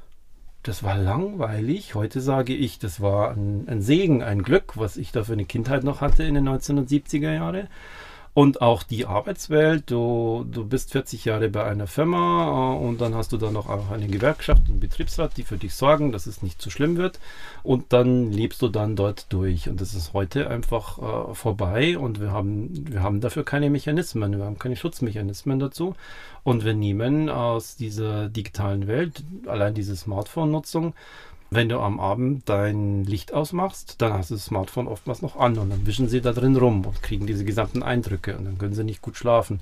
Das heißt, am Morgen ist ihr Smartphone zu 100% aufgeladen, aber sie selbst sind es nicht. Es geht gleich weiter im Gespräch mit Alexander Renner hier bei Antenne Mainz. Wie wir leistungsfähig bleiben können, das steht im Fokus seiner Vorträge. Alexander Renner ist mein Gast hier bei Antenne Mainz. Wir waren gerade beim Thema Unterbrechungen. Und diese Unterbrechung, sage ich mal, in einem schöpferischen Prozess, die ist ja wirklich auch sowas von schädigend, weil wenn ich 30 Minuten mich auf irgendwas konzentriert habe, werde durch eine blöde E-Mail oder durch ein blödes Telefonat abgelenkt. Ich brauche ja eine gewisse Zeit, bis ich wieder an dem Punkt war, wo ich aufgehört habe. Und Diese- am Schluss sitze ich ja. viel länger an der Aufgabe, als wenn ich einfach sage, ich mache die jetzt anderthalb Stunden konzentriert durch. Entweder man sitzt viel länger dabei. Gibt es inzwischen auch genügend Studien, die sagen, es dauert mehrere Minuten, bis du wieder reinkommst in deinen Flow von vorher oder du kriegst den nicht mehr. Dann hast du aber einfach ein, nicht die Möglichkeit, danach viel länger dran zu arbeiten, weil du hast dir in irgendeiner Form bist du ja Kalender getrieben. Das heißt, dann ist deine Zeit zu Ende, weil dann kommt der nächste Termin und dann schluderst du dein Ding einfach zu Ende. Und hast bei weitem nicht die Qualität, die du ansonsten gehabt hättest. Und das Ding ist, dass viele in Unternehmen glauben, das muss so sein. Geht ja nicht anders. Ich habe das zum Beispiel bei meinem letzten Unternehmen, wo ich da eben war, tatsächlich anders gehandhabt. Das heißt, ich war dann einfach auch mal nicht erreichbar. Und als ich mich mehr und mehr damit beschäftigt habe, habe ich dann auch mein Handy mal ausgeschaltet. Also ich habe nicht einfach da was klingeln oder blinken lassen. Ich habe das sogar so eingestellt, dass ich Herr meines Handys bin und nicht mein Smartphone. Es besitzt mich. Also keine Zahlen gesehen, keine verpassten Anrufe. Keine, genau, keine verpassten Anrufe, nicht irgendwie diese kleinen roten Zahlen, die uns ja triggern, benutz mich, mach etwas mit mir. Wenn da könnte jetzt wichtig sein. Das Ding kommt mit, du hast jetzt hier zwei Messages und dann kommt auch noch ein Ton dazu, dann hast du das so in deinem Gehirn drin, dass wenn du sagst, ja, das gucke ich später, dass das alle ein, zwei Minuten kommt, dieses Ding, da liegt noch was, das hast du nicht angeguckt, guck dir das an, mach doch mal. Du kommst nicht in, in, in dein kreatives Tun wieder hinein. Und dann guckst du es an. Und dann wird nämlich, und das ist diese tolle Psychologie, die da dahinter hängt, dann hast du das abgearbeitet, hast deine E-Mails abgearbeitet, du hast deine zwei Messages angesehen. Und dann wird in deinem Gehirn wie mit so einer Pipette so ein kleiner Tropfen Dopamin ausgeschüttet, der dich glücklich macht. Und das ist wie wenn dich einer von hinten so im Kopf streichelt, gut hast du es gemacht. Und nach diesem Hormon, nach diesem Dopamin, nach diesem kleinen Glücksgefühl sind wir so süchtig, dass wir einfach danach voll getriggert sind, dass wir das kriegen. Wie so ein hechelnder Hund sind wir da einfach reinprogrammiert. Und deshalb funktioniert es eben so gut, dass dein Handy dich so im Griff hat, dass es dann vibriert und alles Mögliche machst, damit du es benutzt und damit du viel damit machst und am Ende tust du es damit und dann kriegst du dein kleines Ding da. Oder das ist das gleiche wie mit den ungelesenen E-Mails. Ha, viele gehen ja dann her und, und gehen einfach und klicken sie an, damit sie gelesen sind. Und es gibt ja auch die Funktionen Mail als gelesen markieren, obwohl es überhaupt nicht gelesen hast. Was absurdes Business-Theater das ist. Dahinter steckt immer nur dieses Ding. Ja, jetzt habe ich das geschafft. Jetzt, jetzt ist es da und jetzt kriege ich wieder mein kleines bisschen Dopamin und dann bin ich wieder für ein paar Sekunden glücklich. Aber Lösung ist nur abschalten, oder? Die Lösung ist in dieser Zeit abschalten. Bei mir ist die Lösung so gewesen, wenn ich das E-Mail-Programm aufmache, auch jetzt am, am Handy, dann werden die E-Mails abgerufen. Das ist natürlich unbequem für viele, weil dann dauert es ein paar Sekunden, bis die nach und nach reinschneien. Aber ich bin einfach der Boss von diesem Ding und ich sehe nicht vorher, da sind vier ungelesene, sondern da sind nie ungelesene bei mir.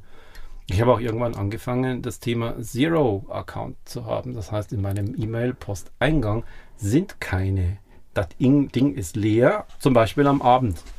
Und wenn ich da an irgendeinem Thema noch was arbeiten äh, will, dann mache ich mir zum Beispiel ähm, entweder eine Erinnerung, ah, das und das machst du morgen um 8 oder ich schreibe mir richtig einen Termin in den Kalender.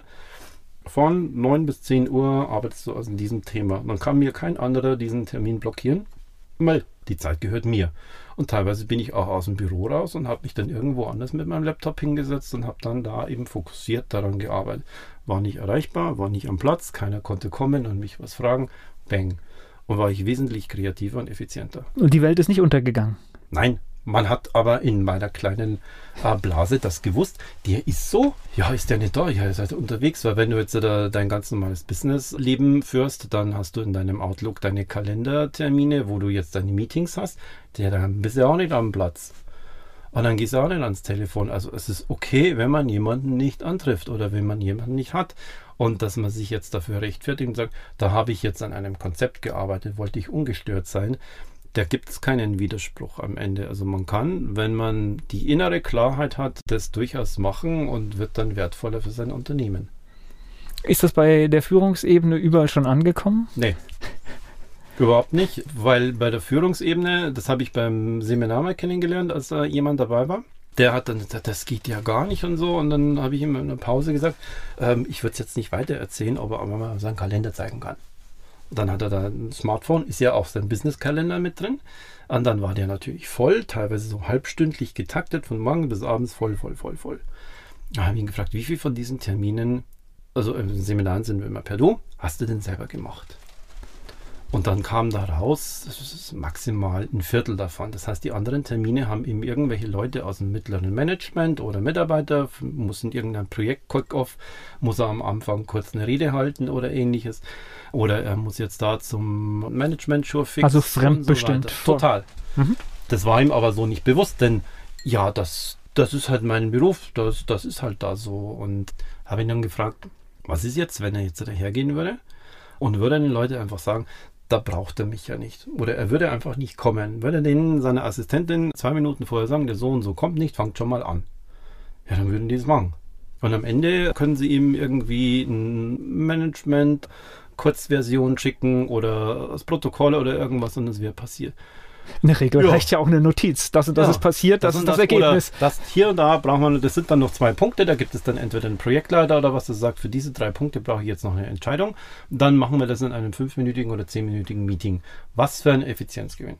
Und jetzt müsste er nicht hergehen und dann sagen, dann hat er jetzt so viel frei in seinem Kalender, da kann er sich ja noch mehr reinkloppen sondern, ah, jetzt ziehe ich andere Termine, die ich für mich mache, weil ich an etwas arbeiten will, weil ich in irgendeiner wichtigen Vertragsverhandlung bin oder ich will mal für mich eine, eine Pause oder was haben, wo ich meine, meine Energie wieder hochziehe.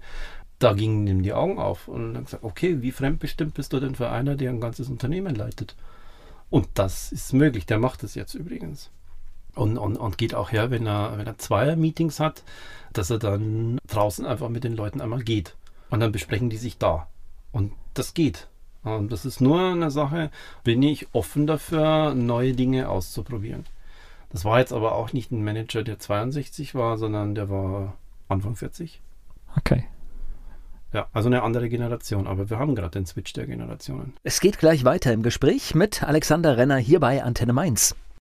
Im Gespräch bei Antenne Mainz geht es darum, wie kommen wir mit dem Stress in der digitalen Welt zurecht, die ganzen Informationen, die auf uns einprasseln, welche Strategien gibt es? Da ist Alexander Renner Experte, er ist hier bei Antenne Mainz. Na, aber ich glaube, es ist ja auch wichtig, weil du willst ja irgendwie oder du musst durch ein Arbeitsleben kommen und mhm. äh, es macht ja keinen Sinn, wenn man mit, was weiß ich, äh, Anfang 50 fertig ist und eigentlich Ganz nicht genau. mehr brauchbar ist. Das ja. kann ja nicht der Sinn sein. Ja. Und das verstehen Stück für Stück mehr und mehr Unternehmen. Die einen aus einem tiefen persönlichen Verständnis heraus, die anderen, weil zum Beispiel die Belegschaft älter und älter wird, aber sie auf dem, auf dem Talentemarkt nicht so erfolgreich sind, weil sie einfach gegen die großen Unternehmen so nicht ankommen. Also müssen sie sich dafür sorgen, dass die Mitarbeiter 50 plus ganz einfach nicht längere Ausfallzeiten haben, sondern dass sie einfach länger gesund bleiben, dass sie da ihre Leistung bringen können, dass man da einfach ein paar Sachen drehen muss. Und dann gibt es wieder andere, die sind rein zahlengetrieben und sagen, wenn ihre seltsame Maßnahme mit ihrem komischen Instrument da was bringt und am Ende habe ich weniger ähm, Krankmeldungen, dann machen wir das, dann probieren wir das mal aus. Also die sind dann rein zahlengetrieben und sagen, zeig doch mal, ähm, was hast du denn da für ein KPI dahinter? Okay, okay wenn es funktioniert, ist ja. es eigentlich auch egal, oder? Ja. Ja, das ist dann genau. tatsächlich. Solange man nicht wieder zurückfällt in alte Muster. Da müsste man dann einfach dranbleiben das ist das Ding, in alte Muster zurückfallen. Wenn man selbst für sich merkt, dass das was bringt, dann wird man es in der Regel nicht komplett hundertprozentig adaptieren, sondern man findet seinen Weg mit seinem persönlichen Umfeld oder mit seinen eigenen Glaubensmustern und Verhaltensmustern, das man hat, sodass man das ein bisschen verändert. Aber der Vergleich ist nicht, wie viel von dem Ideal, was der mir gezeigt hat, mache ich denn jetzt noch? Oh, jetzt sind es nur noch 80 Prozent, kann ich es ja gleich bleiben lassen, sondern vergleiche es mit dem, wo du vorher warst. Und da warst du bei null. Und dann ist es ein Riesenschritt. Und das ist der Vergleich, den man machen muss. Nicht mit irgendeinem fremden Ideal, sondern wo war ich gestern, wo war ich vor einer Woche, wo war ich vor einem Monat oder vor einem Jahr. Und dann sieht man Entwicklung. So am Schluss noch ein paar allgemeine Tipps, die vielleicht jeder anwenden kann. Das heißt, abends irgendwann die Finger weg vom Mobiltelefon, ne? Irgendwann wäre mir jetzt noch zu unklar. Ja, ich, hätte da, ich hätte da eine klare Regel dafür. Du bestimmst mit dem Abend, wie du den Abend gestaltest, bestimmst du schon deinen Energiehaushalt des nächsten Tages. Du hast irgendwann eine Bettgehzeit und es ist für deinen Biosystem, Biokörper, der immer noch der gleiche Körper ist wie zur Steinzeit, auch wenn wir jetzt ähm, irgendwelche tollen Klamotten drüber legen. Es ist so, dass wir sehr, sehr eng getaktet sind, was zum Beispiel Rituale angeht oder Routinen. Und das entlastet unser Gehirn und äh, geht dann gleichzeitig dahin, dass es das schon trainiert. Wenn ich also abends hergehe, meine letzte halbe Stunde, immer die gleichen Tätigkeiten mache. Ich schreibe da für mich jetzt zum Beispiel noch ein Erfolgsjournal. Das heißt, ich schreibe an diesem Tag hin, was lief an diesem Tag gut, was hast du gut gemacht. Einfach nur, um ein Mindset reinzukriegen, das funktioniert, du bist erfolgreich. Nimm auch und sei dankbar für Kleinigkeiten und warte nicht immer groß, dass jetzt irgendwie die großen Abschlüsse oder sowas kommen. Smartphone oder überhaupt Bildschirmtätigkeiten ich bin ein Kompromissmensch äh, und sage 30 Minuten bevor du im Bett das Licht ausmachst. Es gibt Schlafwissenschaftler, die sagen zwei Stunden und möglicherweise haben die mehr recht, aber ich sage, zwei Stunden kriegst du bei den Menschen nicht durch, sondern kommen sofort die Widerstände und sagen, du spinnst ja. Ich um elf ins Bett geht, liege ich doch um neun nicht. Die sitzen ja sehr, sehr häufig. Ja, auch so viel Fernseher. Mediennutzung noch abends erklärt. Ähm, das ist völlig unrealistisch. Deshalb sage ich 30 Minuten vorher, Bevor du im, Licht, äh, im, im, Bett das Licht ausmachst, hast du keinen kein Bildschirmtätigkeit. Der Hintergrund ist ganz einfach, dass es dort wenn du irgendwo was Weißes siehst, sind es tatsächlich äh, blaue Lichtfrequenzen. Und diese blauen Lichtfrequenzen im Auge sorgen dafür, dass du nicht müde wirst. Du sollst aber abends müde werden und eigentlich bist du von deinem Biosystem als Mensch äh, dazu programmiert, dass du, wenn die Sonne untergeht und es draußen dunkel wird, ähm, wird das eine Hormon, ich nenne es das Wachhormon, Melatonin, kennen wir vielleicht auch vom Jetlag nach dem Urlaub, wird das produziert und du sollst müde werden. Und gleichzeitig gibt es das Stresshormon, aber auch dein, dein Wachhormon, dein Tageshormon, das ist Cortisol, das hält dich wach. Wenn du jetzt die ganze Zeit diese äh, Blaufrequenzen kriegst, dann hält dich das länger wach und du kannst nicht so gut einschlafen. Das hat jetzt die Industrie gemerkt und baut in ihre Geräte sehr, sehr sanfte Blaufrequenzen. Wäre jetzt meine ein. nächste Frage gewesen. Ja, das gibt's schon. Das solltest du auf jeden Fall ähm, also äh, kannst bei jedem Mobiltelefon kann man ja, diese Funktion sogar auch automatisch. Den Regler auf Maximum stellen und dann ist es immer noch eine sanfte Variante. Aber auch beim Laptop herzugehen, dort gibt es häufig auch schon sehr, sehr sanft. Dort gibt es allerdings auch ein Tool, das ich da immer empfehle, das heißt Flux, f.lux.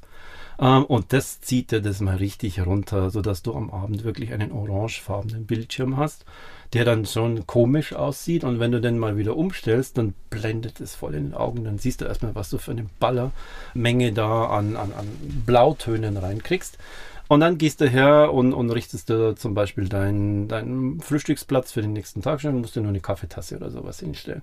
Gehst dann ins Bad, machst also jeden Tag abends ungefähr die gleiche Routine, bis du dann schließlich im Bett bist. Und dann hast du deine halbe Stunde nämlich automatisch gekriegt. Da musst du nicht fragen, was tue ich denn jetzt? Ich will mit meiner Frau unterhalten und machen wir schon lange nicht mehr.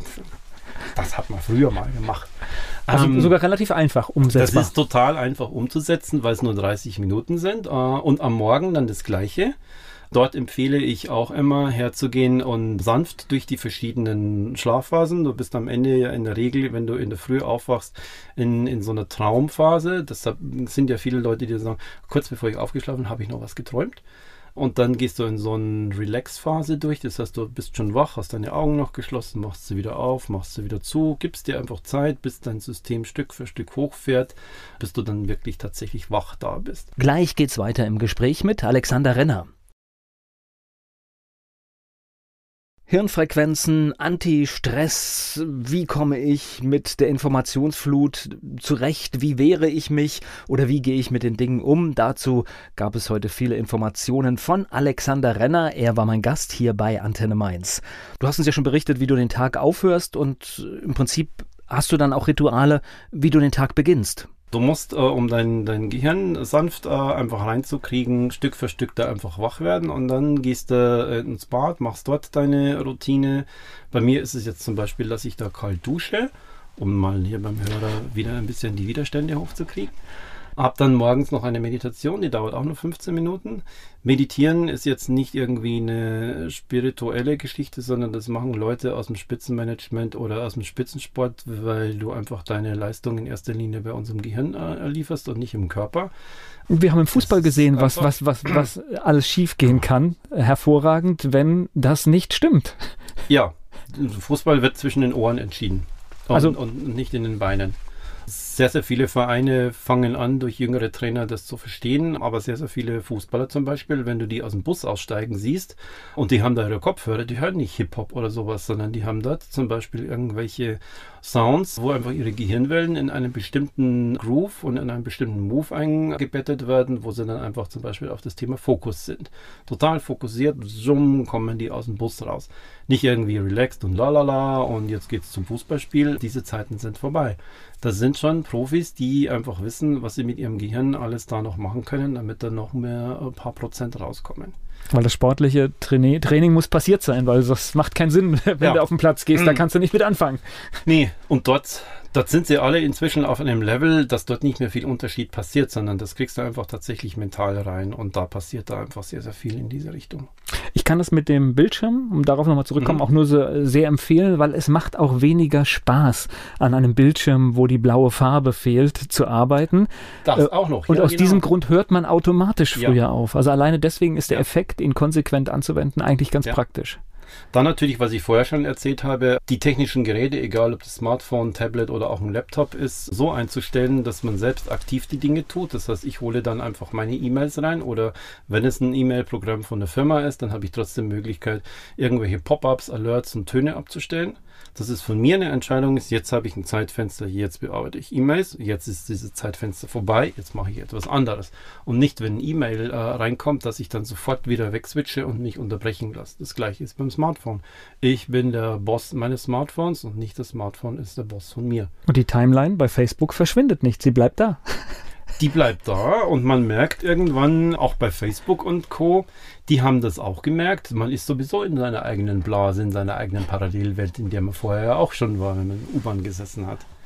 Also das ist nicht, dass man tatsächlich jetzt was versäumt, sondern dass man wirklich, weil wir Menschen so, so alt ticken und so urprogrammiert sind, einfach mit diesen technischen Geräten das nach wie vor unterstützen können. Ich gehe nicht her und verteufle das, sondern ich gehe her und sage, das wird nicht mehr verschwinden. Keine große Errungenschaft in der Weltgeschichte ist jemals wieder verschwunden, sondern wir müssen einfach unser Verhalten anpassen. Dort hatten wir früher Generationen und Jahrhunderte Zeit. An so Sachen wie Schießpulver oder Buchdruck denkst, ähm, das kam nicht innerhalb von äh, neun Jahren daher, sondern das hat Generationen, Jahrhunderte gedauert. Genau, und heute geht Smartphone, halt alles in Jahresfrist, boah, ändern sich Sachen radikal. Das ist ja? so explosiv, dass wir einfach damit nicht klarkommen, dass wir damit einfach von Erfahrungen von früher her, selbst wenn du an deine eigenen Eltern denkst, bei mir jetzt, äh, meine Kindheit 1970er Jahre, was war denn da die große technische Errungenschaft? In späten 70er Jahren kamen von Philips äh, oder Atari erst die Spielekonsolen auf und vorher war es das Farbfernsehen, was da daherkam. Oder das Telefon, das keine Wählscheibe, sondern Tasten hatte. Das war der Knaller. Na, ich habe äh, vor kurzem einen schönen Vergleich gehört, der mir auch gut gefallen hat, dass zwei Generationen vor uns die Menschen weniger Leute gesehen haben, als ich zum Beispiel, wenn ich durch die Fußgängerzone einer Großstadt laufe. Da sehe ich mehr Menschen, als die ihr ganzes Leben lang gesehen haben. Mhm. Und das ist, wenn man sich das nur vorstellt, mhm. aber es stimmt wahrscheinlich jetzt habe ich so mein, mein, mein dörfliches Leben. Ich weiß jetzt nicht, wie es in der Nein, ich, bin, ich, bin jetzt, ich, ich habe jetzt Frankfurt die Zeil gesehen. Ja. Du siehst Menschen, Menschen, Menschen. Du siehst Menschen, das ist genauso, wenn du in München Fußgängerzone, du gehst da vorne am Stachus rein, da geht es ein bisschen runter, dann siehst du da einfach nur eine ganze Ebene von Köpfen. Da könntest du drüber surfen. Das ist nie wenig. Also hm, von früh um neun vielleicht noch, wenn die Lieferfahrzeuge da sind, aber ansonsten ist das Ding jeden Tag voll. Und das sind ja auch Eindrücke, die müssen irgendwo hin. Das sind die gesamten Eindrücke. Und wenn ich jetzt diese zwei Generationen zurückgehe und zum Beispiel meine, meine Großmutter, was war deren längste Reise in der, in der Kindheit? Das war der Jahrmarkt, zwölf Kilometer weit weg. Und ja. dann ist sie irgendwann mal in den 70er Jahren äh, nach Italien gefahren. Wow, wow, wow. Ja. Das war und das, eine Weltreise. Und ich sag mal, und, und, wenn du halt zwölf Kilometer fährst, äh, dann noch langsam, ist überschaubar, wie viele ja. Menschen du auf dem Weg siehst. Und das ist dann ein Ding, da hat sie noch Jahre davon erzählt. Äh, völlig schwer begreiflich, was da für ein Turbo in uns, äh, in unserer Entwicklung einfach abgeht. Umso mehr müssen wir achtsam sein. Unbedingt. Wenn jetzt jemand schauen möchte, was du so machst, wo findet er dich? Man findet mich, wo sonst, in den Weiten des Internets. Ähm, das ist wieder der große Vorteil, ne? Wir finden heute alles. Das ist der große Vorteil. Du findest alles und kannst ja relativ schnell ein Bild einfach davon machen. Das ist alexander-renner.com. oder auf Facebook und Instagram unter den gleichen Namen. Und da es jetzt nicht so viele gibt, die so heißen, findet man mich da auch auf Google recht leicht. Dann danke ich dir für das Gespräch. Danke dir, dass ich da sein konnte.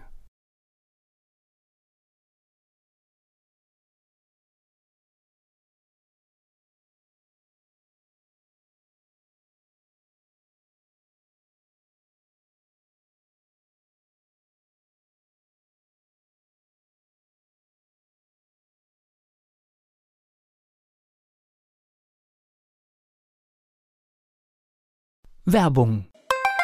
So klingen Schüler heute. Was habt ihr heute in der Schule gemacht? Keine Ahnung.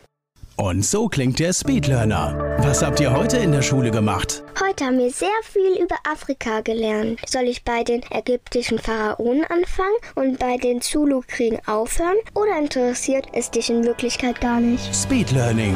Für bessere Noten. Wie wir vom Hoffnungslerner zum Speedlearner werden. Jetzt überall im Buchhandel.